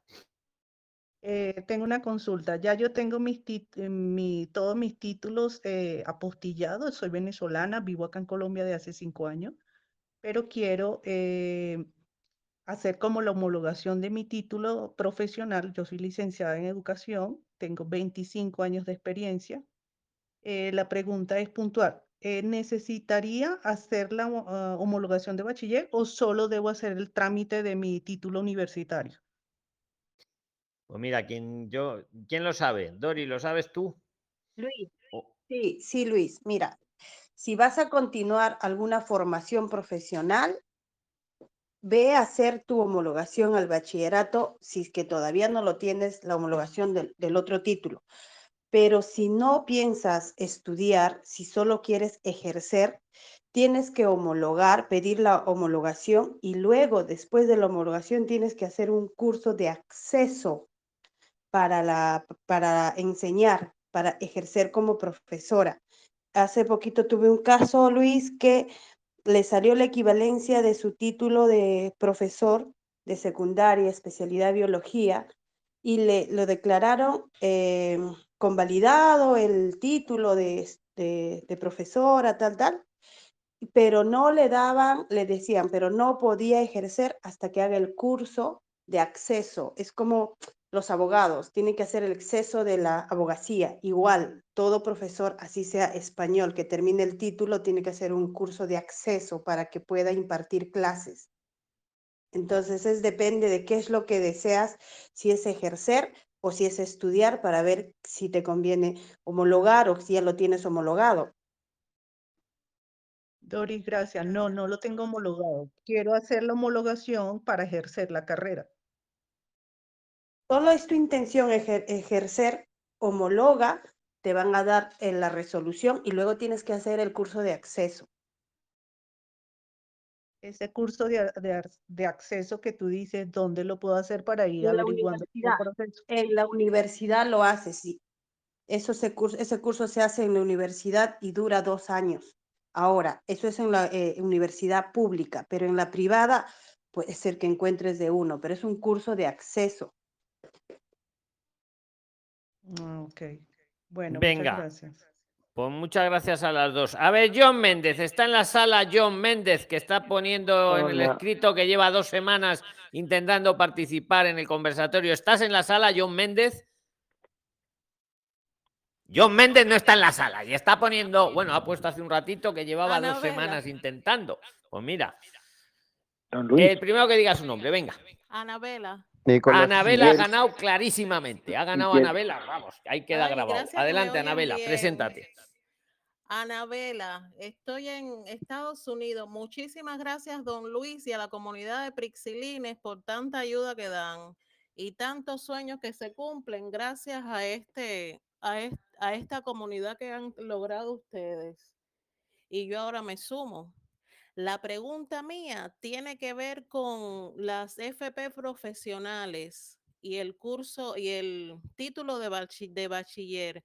Sé que hay que llevarlo homologado, pero además de eso hace falta apostillar la relación de notas de bachiller también para presentarlo para la estancia de estudio, para poder entrar en las FP superior. Pues venga, eh, eh, Doris, si quieres continuar, Sí. venga. Sí, sí, sí. Eh, a ver, mira, he tenido experiencia con varios países. Es distinto en los países que emiten sus certificados de estudios. Por ejemplo, en el Perú te dan un certificado de estudios donde aparecen las notas. Es, su, es la forma de emitir el certificado de estudio de quinto de secundaria. Te dan del primero al quinto. Y eso se homologa así, tal cual, después de haberlo traído eh, eh, apostillado, claro. Pero en Colombia, por ejemplo, la, gente que me ha eh, homologado de Colombia tienen tres certificados. Uno es del, décimo, del primero, primero undécimo y el otro del segundo undécimo, y ahí sale promedios. No sale nota de cada curso, sino sale promedios.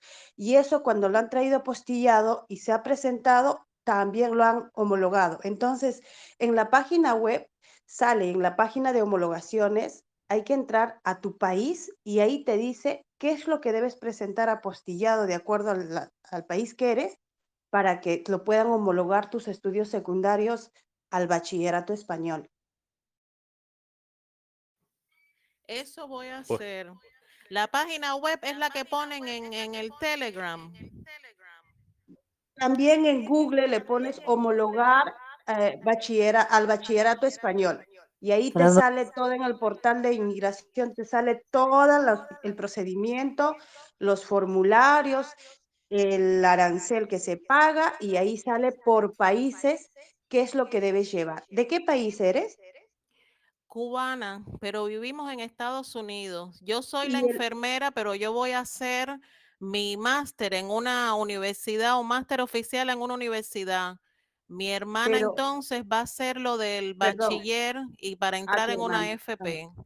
Ah, ok, ok, ok. Entonces, eh, te decía, si vas a hacer el, eh, que, que busque, entre ahí a esa página y que le pinche a Cuba y ahí le va a aparecer qué es lo que debe llevar del país de Cuba para homologar el bachillerato. Y si me hablas de una FP, si es superior o de grado medio, trata de sacar antes de venir, si puedes, el NIE, porque para que le matriculen, piden el NIE. Y una vez que tú presentas tu solicitud de estancia ya con la hoja de matrícula, eso es una aceptación segura, porque si le presentas la carta de admisión es que está admitido, pero no está matriculado, es posible que te observen, claro que no pasa nada, igual lo puedes subsanar, pero como siempre uno busca acuérdate que era la, eh, Doris perdona acuérdate que es la estrategia que le dimos ayer eh, a Marita que para ciertos casos lo que pasa el caso de Marita claro lo que pasa es que Marita no, no, si coincide con lo que tú has dicho, la estrategia era que como no le daba tiempo a la matrícula, con la carta de admisión le valía por lo menos para presentar el expediente, se lo iban luego a requerir pero con eso había ganado los tiempos. Sí, pero si hubiera tenido, Luis, si hubiera tenido, Marita, hay que llevarnos todos de la experiencia de los demás friclines. Si hubiera tenido, eh, eh, Marita, que muchas veces hemos hablado con internos y así, de, de, amigas de puro prislines, cero costos, y, y, hemos tratado de solucionar su caso, si ella hubiera sacado el NIE anticipadamente, Luis no hubiera tenido este problema.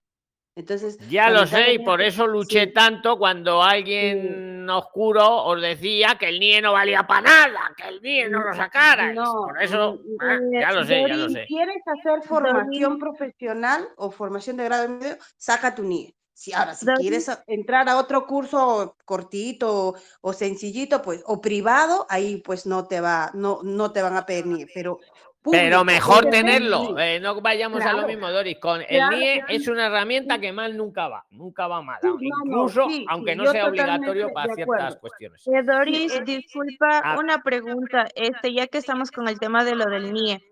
Este, bueno, yo tengo NIE, sería renovarlo, ¿no? Pero en, en el caso de mi esposo, del, del economista que les comenté que estaba haciendo las equivalencias, él puede solicitar desde acá de Ecuador el NIE pero tiene que tener ya la, la carta de aceptación o de preinscripción a la FP o desde acá de Ecuador sin aún todavía tener en ningún papel o, o del, del, centro de allá de España puede solicitar el NIE. Recordemos que el NIE no está sujeto solamente al estudios, está sujeto a cualquier relación comercial con el país de España y, y, y una persona que es extranjera. O sea, puede pedirlo con cualquier motivo, no necesariamente con el estudio, porque quiere comprar algo, que quiere pedir factura por... Recordemos que Oscar Padrón ha pedido, ha sacado su NIP por pedir factura en el, en el boleto de avión. Entonces, o sea, es, es como, como, como Mira, pon, eh, Doris, que es que vamos un poco mal de tiempo, pon Sami Prixline NIE, y por el interés tuyo y de tu familia, mírate esos tres vídeos, ahí verás cómo lo sacaron por Gonzalo, como hay el NIE con un motivo socioeconómico te lo pueden dar, te lo tienen que dar, mejor dicho, a veces les mm, cuesta dar. Vale, vamos a avanzar. Eh, a ver, eh, John Méndez era el que decía que llevaba semanas. Yo, ¿Eres tú? Hola, buenas noches. Has aparecido, tú eres el que ha escrito ahí que llevas dos semanas intentando participar, John. Sí, correcto. Venga, pues tienes la palabra. Adelante, preséntate. Bueno, buenas noches a todos. Mi nombre es John Méndez. Soy colombiano y me encuentro en España con estancia de estudio. Eh, don Luis, básicamente para avanzar son dos consultas. Eh, yo ya tengo todos los procedimientos iniciales que me permite la estancia de estudio, ¿verdad? Ya tengo un contrato de trabajo firmado a media jornada por 20 horas. Eh, regularmente en la semana he hecho más horas.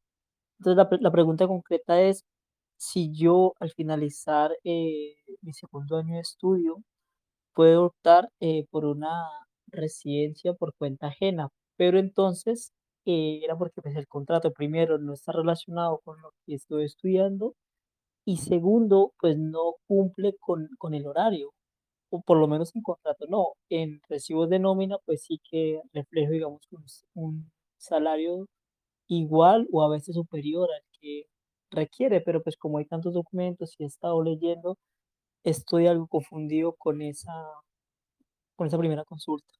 A ver, es que me estoy liando un poco con la consulta. El, el trabajo que tienes, eh, ¿qué es lo que le ocurre? Que no esté relacionado con lo que estudias, no importa.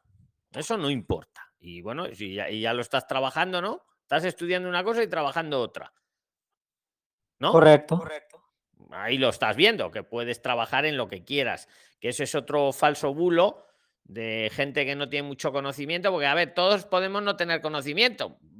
Yo el primero, vale, pero lo que no sé lo digo, no me lo invento y luego digo cosas que no son. Entonces, John, tú puedes trabajar y que lo sepáis todos. Mientras estáis con visa o estancia de estudios, podéis trabajar y tenéis la autorización para trabajar, podéis trabajar en lo que queráis. No tiene que estar relacionado con lo que estudiáis. Puede o no puede estarlo. ¿Me explico? Que también se me viene a la cabeza otro abogado, no voy a decir el nombre, ese sí que es recomendado. Le he invitado a veces al canal y R que R, que no, que no puede estar relacionado. Que sí puede estar relacionado, hombre. Sí puede estar o no relacionado. Da lo mismo, da lo mismo. Lo importante es que te deje tus, tus, tu estudio, que no te interfiera tu estudio y que como máximo sea 30 horas a la semana el trabajo. Mientras el trabajo sea máximo 30 horas a la semana y te permita estudiar lo que has venido a estudiar, puede ser el trabajo de lo que quieras. Eso de verdad, a fuego, a fuego, ¿eh? Ahora, la, segunda pregunta. Lo que me preocupa es lo que me ha parecido entenderte, que no se te escucha muy bien, pero me ha parecido entender que el trabajo no te deja estudiar. ¿Es así? No, no, no, no, no. La consulta Cláralo, más bien venga. era- Pero acércate la al micro, porfa. Ok, la consulta más bien era si eh, al finalizar mi estancia de estudio, cuando vaya a optar por la residencia, ahí es cuando te pregunto si, o les pregunto, si tiene que ver el hecho de que el trabajo no esté relacionado con el estudio. Esa, esa es la primera consulta realmente. es que no a ver, para pedir, para pedir la residencia al cabo del año, cuando llevéis un año en España con estudio, que esto es lo que metió la modificación. Antes eran tres años los que había que llevar. Ahora, cuando uno lleva un año en España, con el estudio, de lo que sea, con visa o estancia de estudios, y ha superado, ojo John, y ha superado lo que ha venido a estudiar, pues si era de un año, lo ha superado y ha pasado el año. Perfecto. Ahora, si lo que ha venido a estudiar es de un año y medio, pues habrá que superarlo. Entonces tendremos que esperar año y medio. El requisito es que haya superado lo que ha venido a estudiar y que haya pasado un año. Las dos variables, ¿vale? Si se cumplen esos dos requisitos, da lo mismo, da lo mismo eh, en lo que hayas trabajado o como si no has trabajado, ¿eh? O como si no has trabajado. Da lo mismo y también da lo mismo, da lo mismo que ese permiso que pido, esa modificación, mejor dicho, que pido para residencia y trabajo, yo la voy a emplear en trabajar en lo que me dé la gana. No tiene que tener relación con lo que he estado estudiando ese año anterior. No lo confundáis, que yo sé de dónde viene la pregunta, es de la confusión que se produce con el arraigo por formación, pero eso es otra cosa. El arraigo por formación es otra cosa distinta. Ese sí, pero ese es para el que lleva dos años en España y se encuentra irregular. Ese lo veo bien para las empleadas de hogar que están irregulares. Cuando llevan dos años, pueden pedir un arraigo por formación, porque ya llevan dos años en España, no es tu caso, John. Entonces, esas sí, esas tienen que tener cuidado lo que se ponen a estudiar para el arraigo por formación, porque ahí sí que la primera autorización para trabajar, ahí sí que va a tener que estar relacionada con lo que ha estudiado. Pero los que venís con visa o estancia de estudios, no tiene que ver ni lo que trabajáis durante la visa o la estancia, ni luego en la modificación lo que vayáis a trabajar. No sé si te queda claro, John. Sí, don Luis, gracias. Esa, primera consulta ya me queda clara. Gracias. ¿Cuál la era la segun- segunda? ¿Cuál era? Pues si llevas dos semanas esperando, ¿cuál era la Sí. segunda? Ok, Y la segunda era que eh, ahí donde estudio eh, puedo optar por unas becas que dan aquí anuales, pero esas becas las da el gobierno, entiendo yo. ¿Esto me va a afectar a mí en el momento de, de cambiar de categoría migratoria? Muy buena pregunta, me encanta, joder. ¿Ha merecido la pena tus...? No, antiguamente sí. con la modi- antiguamente, antes de la modificación, no, va- si no podías pedir becas. Y si las pedías, te podía afectar. Desde la modificación ya no tiene nada que ver las becas. Muy buena pregunta. No la habíamos puesto en la mesa. Tranquilo, que es una de las cosas que quedan modificadas. Puedes haber pedido beca, no haberla pedido beca, da lo mismo. Vale, ok. Y te lo digo con seguridad. Creo que se nota cuando digo las cosas claras, ¿no? No, para sí, nada. sí. Es una de las cosas que quitó la modificación esta también. Que vino muy bien. Ha venido muy bien esa modificación. Pues muy bien, John. Cualquier cosa, aquí estamos. Gracias, saludos a todos. Un, un fuerte abrazo. Venga, el primero que diga el nombre. Venga. Nicolás, Soy Pamela. Creo que se la ha escuchado claramente. Soy Adelante, Nicolás, Pam- preséntate. Venga. ¿qué tal, don Luis? Buenas noches. Eh, desde Navalmoral de la Mata, ya hace un mes que me encuentro por acá, por España. Sé quién eres, Y mi Nicolás. ¿Cómo? pregunta Cuéntanos. Ponle, ponle a toda la audiencia sí, así sí, rápidamente. conversamos. Eh, yo llegué y se me está dificultando conseguir la estancia por estudio, la matrícula en realidad. Entonces estaba viendo la posibilidad de, eh, mi pregunta era más que nada si habría alguna posibilidad en la Cruz Roja o un voluntariado que se pueda hacer de manera de quedar regular. No sé si existe alguna figura. A ver, te- ahí sí que te voy a decir lo que yo sé, pero ahí ya es- estás tocando una- el tema un poco más. Vamos a ver, el voluntariado, la estancia por voluntariado sería el caso. Estar dentro de plazo y, y- y la idea sería hacer un voluntariado que te permitiera la estancia. O sea, un voluntariado lo podemos hacer cualquiera, ¿no? Hasta un irregular podría hacer un voluntariado. Pero aquí lo que estamos debatiendo es, hago un voluntariado que me permita hacer la figura migratoria de estancia por voluntariado. Vamos, que me dé una regularización o que, o que me dé el mantenerme regular con un voluntariado. Exactamente. Te voy a decir lo que pasa, porque es un tema también muy interesante. No está desarrollado en España. Hay una directiva europea de obligado cumplimiento para todos los países de la Unión Europea, entre los que está España, que establece la estancia por voluntariado. Igual que viene la estancia por estudios, la estancia por voluntariado. Pues los gobiernos, y hablo en plural porque aquí han sido varios gobiernos de España, no lo han desarrollado. No lo encuentras en la ley española. Traspuesto, se llama traspuesto. ¿Qué pasa? La Unión Europea, cuando hay un tema, yo qué sé, saca lo que se llama una directiva y le da a los Estados miembros un plazo de cinco años para que lo que ponga en sus directivas lo ponga, lo transponga cada Estado en sus leyes. Bueno, pues resulta que la estancia por voluntariado no la han traspuesto a la legislación española. Han traspuesto la estancia por estudios, han traspuesto 20.000 cosas, pues parece ser que la estancia por voluntariado se ha quedado ahí en el cajón. Entonces la Unión Europea, que no es tonta, dice, bueno, yo hago las directivas de obligado cumplimiento en toda la Unión Europea, los estados tienen hasta cinco años para transponerlo. Y dice, ¿qué pasa si algún estado no lo transpone? Pues si pasan los cinco años y algún estado no lo transpone, entra en vigor directamente la el texto legal de la directiva europea, que es el caso este. En la estancia por voluntariado, como no la han legislado en España, tendríamos que ir directamente a la directiva. Ahora, Nicolás, ahí, ahí, ahí, igual que para ciertas cosas, que decía que para el asilo no veo yo la figura de un abogado, uf, ahí a lo mejor va a ser más necesario. No sé. Ahí está la cosa. No sé si queréis opinar de esto, Prilines, cualquiera de vosotros, Yo, tenéis yo la quería con- yo quería consultarle algo. Eh, primero, preguntarte si habías averiguado ya de algún de algún lugar donde hacer un voluntariado. Eh, y segundo, ¿por qué dices que se te está complicando con la matrícula? ¿Por qué, por qué te está costando eso? Eh, ¿qué tal. Gonzalo? Buenas noches. Hola.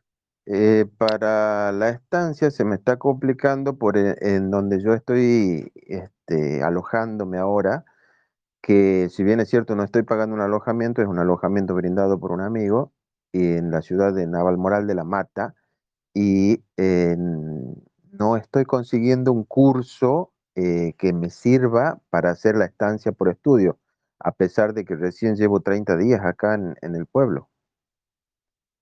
Y eh, la otra pregunta es de de si averigüé del voluntariado y la verdad que todavía no, es algo que se me ocurrió ahora eh, hace un, un par de días y anoche no pude participar, pero lo estoy exponiendo ahora. Sí, entiendo, entiendo. Más que nada porque yo creo que a ti lo que te va a convenir es la estancia por estudio totalmente. Entonces, eh, por eso como que te, te lo consultaba. Igualmente, te quiero decir que estoy viendo que de, de donde tú estás, en, en esa ciudad, Navalmoral de, de La Mata, hasta Madrid, hay dos horas de tren solamente. Por lo tanto, Sí, si tú encontraras alguna estancia, digamos, algún instituto en el camino entre donde estás y Madrid, en algún otro pueblo, eh, igual te serviría y, y te- te- tal vez el tema es que tendrías que viajar, ¿no? Eh, no obstante, te quiero dar un consejo. Eh, ¿o ¿qué te quiero decir con esto? Que primero en Naval Moral no necesariamente tienes que encontrarlo, lo puedes encontrar en un pueblo aledaño, porque perfectamente, imagínate si fuese en Madrid, podrías viajar todos los días dos horas a Madrid, que tampoco es una locura. Eh, si hay mucha gente que viaja dos horas al trabajo todos los días.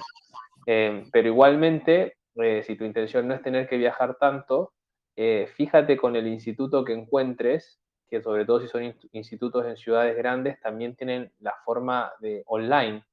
Entonces por ahí tú puedes hablar internamente y decirle, mira, matricúlame como presencial, pero eh, me gustaría ver la opción de hacerlo online y internamente lo arreglas con ellos. Te lo, te lo aconsejo porque es un poco el camino que hice yo.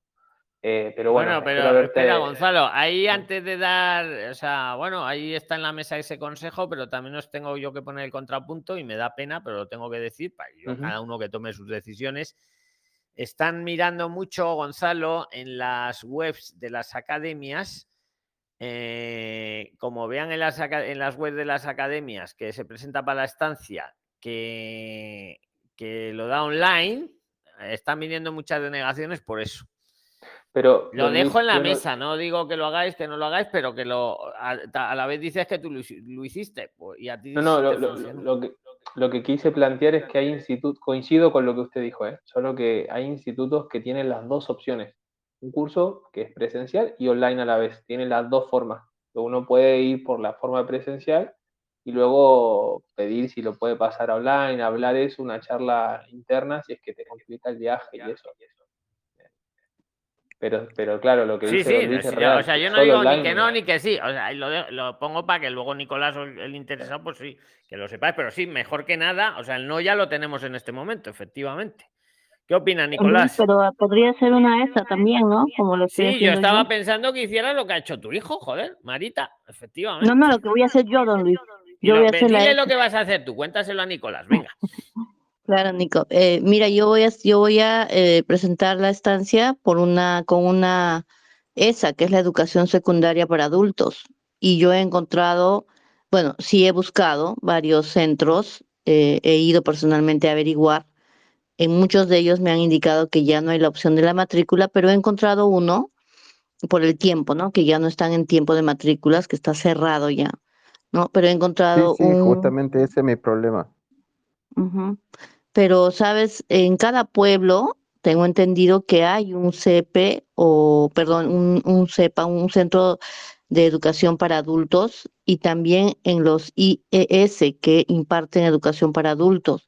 Entonces sería que agarres el mapa, ¿no? De dónde estás y puedas ubicar todos los, los centros para, que es lo que más o menos hice yo, porque yo me fui como a cuatro pueblos más y en uno que, que está justamente en el donde estoy, fue el último que visité, este, así como anécdota, y fue donde me han aceptado la darme o, la posibilidad de darme una carta de aceptación en el centro, ¿no? Que es lo que voy a presentar para la estancia, hasta tener Seguro, la carta seguro. de matrícula, ¿no? Entonces la cosa es que puedas de repente eh, buscar esa alternativa y esa salida que quizás te resulte más práctica, ¿no? En estos momentos que, va- que vamos con los tiempos justos, como en mi caso. Y, bueno, eh, plantear, mm, yo hablé hasta con el director y le, le pedí, ¿no? Que, me, que si me pudiera dar esta carta de aceptación. Y bueno, él me la va a tramitar, me va a poner, es más, me ha dicho, yo te pongo lo que tú me digas, ¿no? Pero la matrícula, yo no te puedo dar una matrícula porque no hay matrícula. ¿No? Y eso sí lo controlan el, Ministerio de Educación. Pero una carta de aceptación firmada y sellada por el, por el director, no creo que haya este inconveniente hasta que tengas la estancia presentada y luego, como me dieron la, el tip anoche, poder adjuntar a mi expediente la carta de matrícula, que ya va a salir en febrero, porque en febrero es que se abren nuevamente los cuatrimestres para todas las eh, los centros de educación secundaria para adultos y, en general lo- porque se lleva así por cuatrimestres. Entonces en febrero es seguro que se abren todas y ahí sí te puedes matricular. Es lo que yo Bien, hice, ¿no? Lo que voy a hacer. bien, bien, Marita. Por privado seguramente te, consal- te consultaré algo más sí, sí, este, sí, para no claro extender esto. Hola, por favor, una maneras, pregunta para Marita. Sí. Venga, pues hazla, Janine. Y, venga. Marita, hola, soy Janina Ibarra desde Ecuador. Eh, con respecto a la matrícula, eh, ¿requeriste o necesitaste el NIE para matricular a tu hijo o solo con el pasaporte? Esa es mi Solo con pregunta, gracias. pasaporte. Pasaporte. Eh, ok, pregunto esto porque pasaporte. hace, pregunto esto porque hace unos minutos, eh, no recuerdo quién, una Prisciline dijo que se requería NIE para poder eh, eh, matricularse. Dijo Entonces, que se iba a requerir a partir del año que viene, ha dicho Doris. A partir del año que viene, ha dicho. Para formación profesional, lo que están hablando es la ESA, es, es para formación, para la FP, formación profesional, piden NIE, pero lo que está haciendo Marita es una ESO. No, no, en el caso de mi hijo, Dorisita, porque sí, mi hijo se, se eh, obtuvo la em, educación, perdón, em, FP, grado superior, pero sí, se pudo matricular ahora con el pasaporte.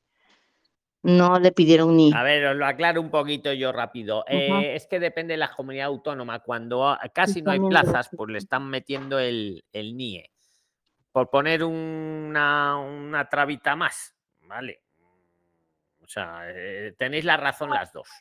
Sí, aquí en Madrid, eh, Luis, en todo el Sí, en Madrid lo de están pidiendo, de efectivamente, Doris. Estoy... NIE, sí, sí. Sí, sí, sí, es así. Eh, correcto. Do- Don Luis, hay una, yo le quería decir algo a Marita, que ayer hablábamos y todo, que a mí me quedó la sensación como que ella se quedó con esta idea de presentar la carta de aceptación y luego que de alguna manera le, le manden en la aprobación de la ESO que falta la matrícula y ella hacer el adjuntar lo que falta y todo eso. Pero, a ver, si yo estuviera en sus zapatos, yo trataría de encontrar un centro privado eh, y obtener, digamos, la matrícula ya, a menos que ella esté buscando la gratuidad eh, por la ESO pública y ahí lo entiendo y entiendo que está bien, pero de lo contrario yo buscaría un centro y, y obtendría la matrícula, digamos. Lo, lo dejo también ahí para, como para tener la idea esa. ¿Le, le quieres decir algo, Marita, por alusiones? Yo el plan de Marita lo veo bueno, vamos, lo pusimos ayer en la mesa entre todos, yo lo veo muy factible, pero Marita, si quieres decir algo a Gonzalo. Sí, sí, sí, sí, Gonzalo, gracias. Sí pasa que en, en caso de, sí averigüé también la opción para poder de repente hacer una formación de grado medio o hasta básica, ¿no? Pero me piden el, la homologación de mis, de mis certificados de estudios y yo lamentablemente no los tengo, no los traje. Claro, pero yo, yo, yo no me refiero a una formación profesional, por ejemplo, yo estoy haciendo la ESA para adultos en un instituto privado. Ah, sí, Entonces, sí, sí, fui, averigüé. Averigüé en tres, te comento. Tres eh, centros de estudio para adultos privados y ellos, te cuento, fueron más radicales que los de eh, públicos, porque me dijeron, no, imposible, porque nosotros nos basamos, somos centros, si bien es cierto, somos centros privados, nos basamos y tenemos toda la, la, mm, somos centros, otorgamos el certificado, el título oficial y nosotros nos basamos en lo que nos indica eh, el ministerio y tenemos que cumplir. Le dije, pero no habría la posibilidad, yo mm, puedo pagar y pu- no, me dijeron imposible. Tres centros ¿ah? privados para la. ESA. Acá, acá en, acá en Mallorca, ¿no? Es De que, ¿sabes lo que pasa ahí, estricto, no Marita? Que, lo, que son, como la ESA es formación reglada, reglada, Exacto, eh, aunque lo imparta un centro privado, está muy sujeto pues a las reglas de la administración. Por eso es formación reglada. Hay formación reglada y no reglada. Entonces, lo- todo lo que sea oficial, la ESO, la ESA, las FPs, es formación reglada, aunque lo imparte una academia privada. Y, Pero- y está muy pero- vigilada la academia privada y hay que cumplir total. Pero a lo mejor Oye, Marita escucha, que se nos iba, Ah. se nos está yendo el Bien. tiempo y yo quería preguntarle a Original Black, que no sé si le veo, pero no sé si Luis. durmiendo o no. ¿Cómo ha conseguido trabajar en Amazon? Pero yo creo que está durmiendo, porque ya a la hora que es, aunque está ahí conectado. Don Luis, eh, Bueno, disculpen, ¿alguien ¿ahí me quiere decir algo Miguel. urgente antes de que nos vayamos, Prilines? Luis, buenos, buenos Ha estado días. muy interesante todo lo que estáis hablando, ¿eh? Luis, estoy aprendiendo un montón. Don Luis, ¿Qué tal, don Luis? Nicolás de noche. Luis, Luis, Luis, Eh, de nuevo, perdón. Luis, soy A ver, Pamela. tenemos, bueno, pues nos silenciamos, nos silenciamos y el primero que diga su nombre, pero primero todos silenciados. Miguel, Pamela, todos, Luis. tenemos que silenciarnos Pamela. todos, que os veo. Pamela, Pamela, Pamela, Miguel, todos silenciados, todos silenciados, todos silenciados, no vale hacer trampa. Miguel y Pamela, venga, Miguel, quedas tú. Miguel, Quedas ¿qué tal? tú. ¿Cómo estás? Miguel, ¿Cómo estás, silenciate. Miguel, ahí, espera, espera, espera, que reviso para abajo. El primero que diga su nombre, venga. Luis, Nicolás, Luis, soy Pamela. Soy Pamela. Nicolás. Luis, soy Pamela. ¿Qué hago con lo de la Cruz Roja, con los voluntariados, don Luis?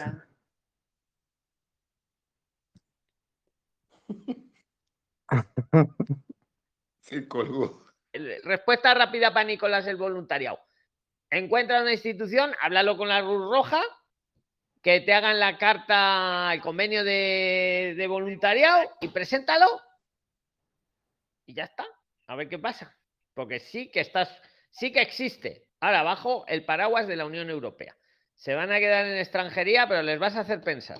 Ya lo verás. Preséntalo si quieres. Y si no, el plan, el plan que te ha dicho. Los dos planes que te han dicho son buenos, tanto el que te ha dado Pamela, Gonzalo como que el que te ha dado Marita. Los dos los veo buenos. Mirá, ahí, ahí Nicolás, ándate a la provincia de Toledo, que está mucho más cerca que Madrid, búscate un instituto privado donde puedas empezar la ESO en febrero y matricúlate y con eso presenta tu Eh, estancia. ese, ese es un buen plan. Y el otro buen plan, para recordarlo también, el de Marita, que es lo que ha hecho Marita. Negocia con el director del centro de allí de la ESO, que oye, vale, que no te puede hacer la matrícula, pero que por lo menos me- te haga una carta de Luis, admisión. a, a mí me recibieron así. Claro. A ver, cuéntalo, Steven, muy rápido. Venga, que nos quedan muy ver, minutos para que a lo mí me recibieron, yo estuve esta semana, fui a la EPA Verbes acá en Vigo y hablé con, no sé si era el director de, del colegio y, y él me metió, pues fue buena persona, fue buena gente y me metió eh, a la ESO, ¿no? Yo fui a la ESO, entonces me metió en el, en el, en el curso de 2022-2023. Eh, Yo le hablé de que yo quería sacar un, una estancia por estudios y fue buena gente y me colaboró. Me hicieron un examen y, y ya mañana empiezo y mañana me dan la matrícula. Enhorabuena, Steven. Enhorabuena. Y se puede, está claro. Mm, Luis, Vamos para adelante, Pamela, Prilines. Luis. Mm, Luis, escucha, Luis, se Luis, nos acaba Luis, el tiempo, que, que ya es la una de la madrugada va a ser en España. Luis, algunos tenemos que dormir. Hacerte chateando ahora, consulta. chateando. Eh, mañana tenemos Zoom, a verdad. A, a la verdad, ahora que me acuerdo. Mañana toca Zoom. Pues mañana seguimos en Zoom también. ¿Vale? Mañana, el que quiera participar seguro en el Zoom, a las 20.45, que esté ahí pendiente. A veces a lo mejor yo me retraso cinco minutos, pero levantéis la mano y seguro que participáis. Que así en Zoom sí que hay mano levantada, que aquí no hay mano.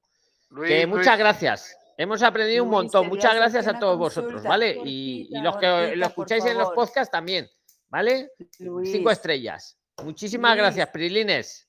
¿Vale? Mañana tenemos Zoom. Un fuerte abrazo.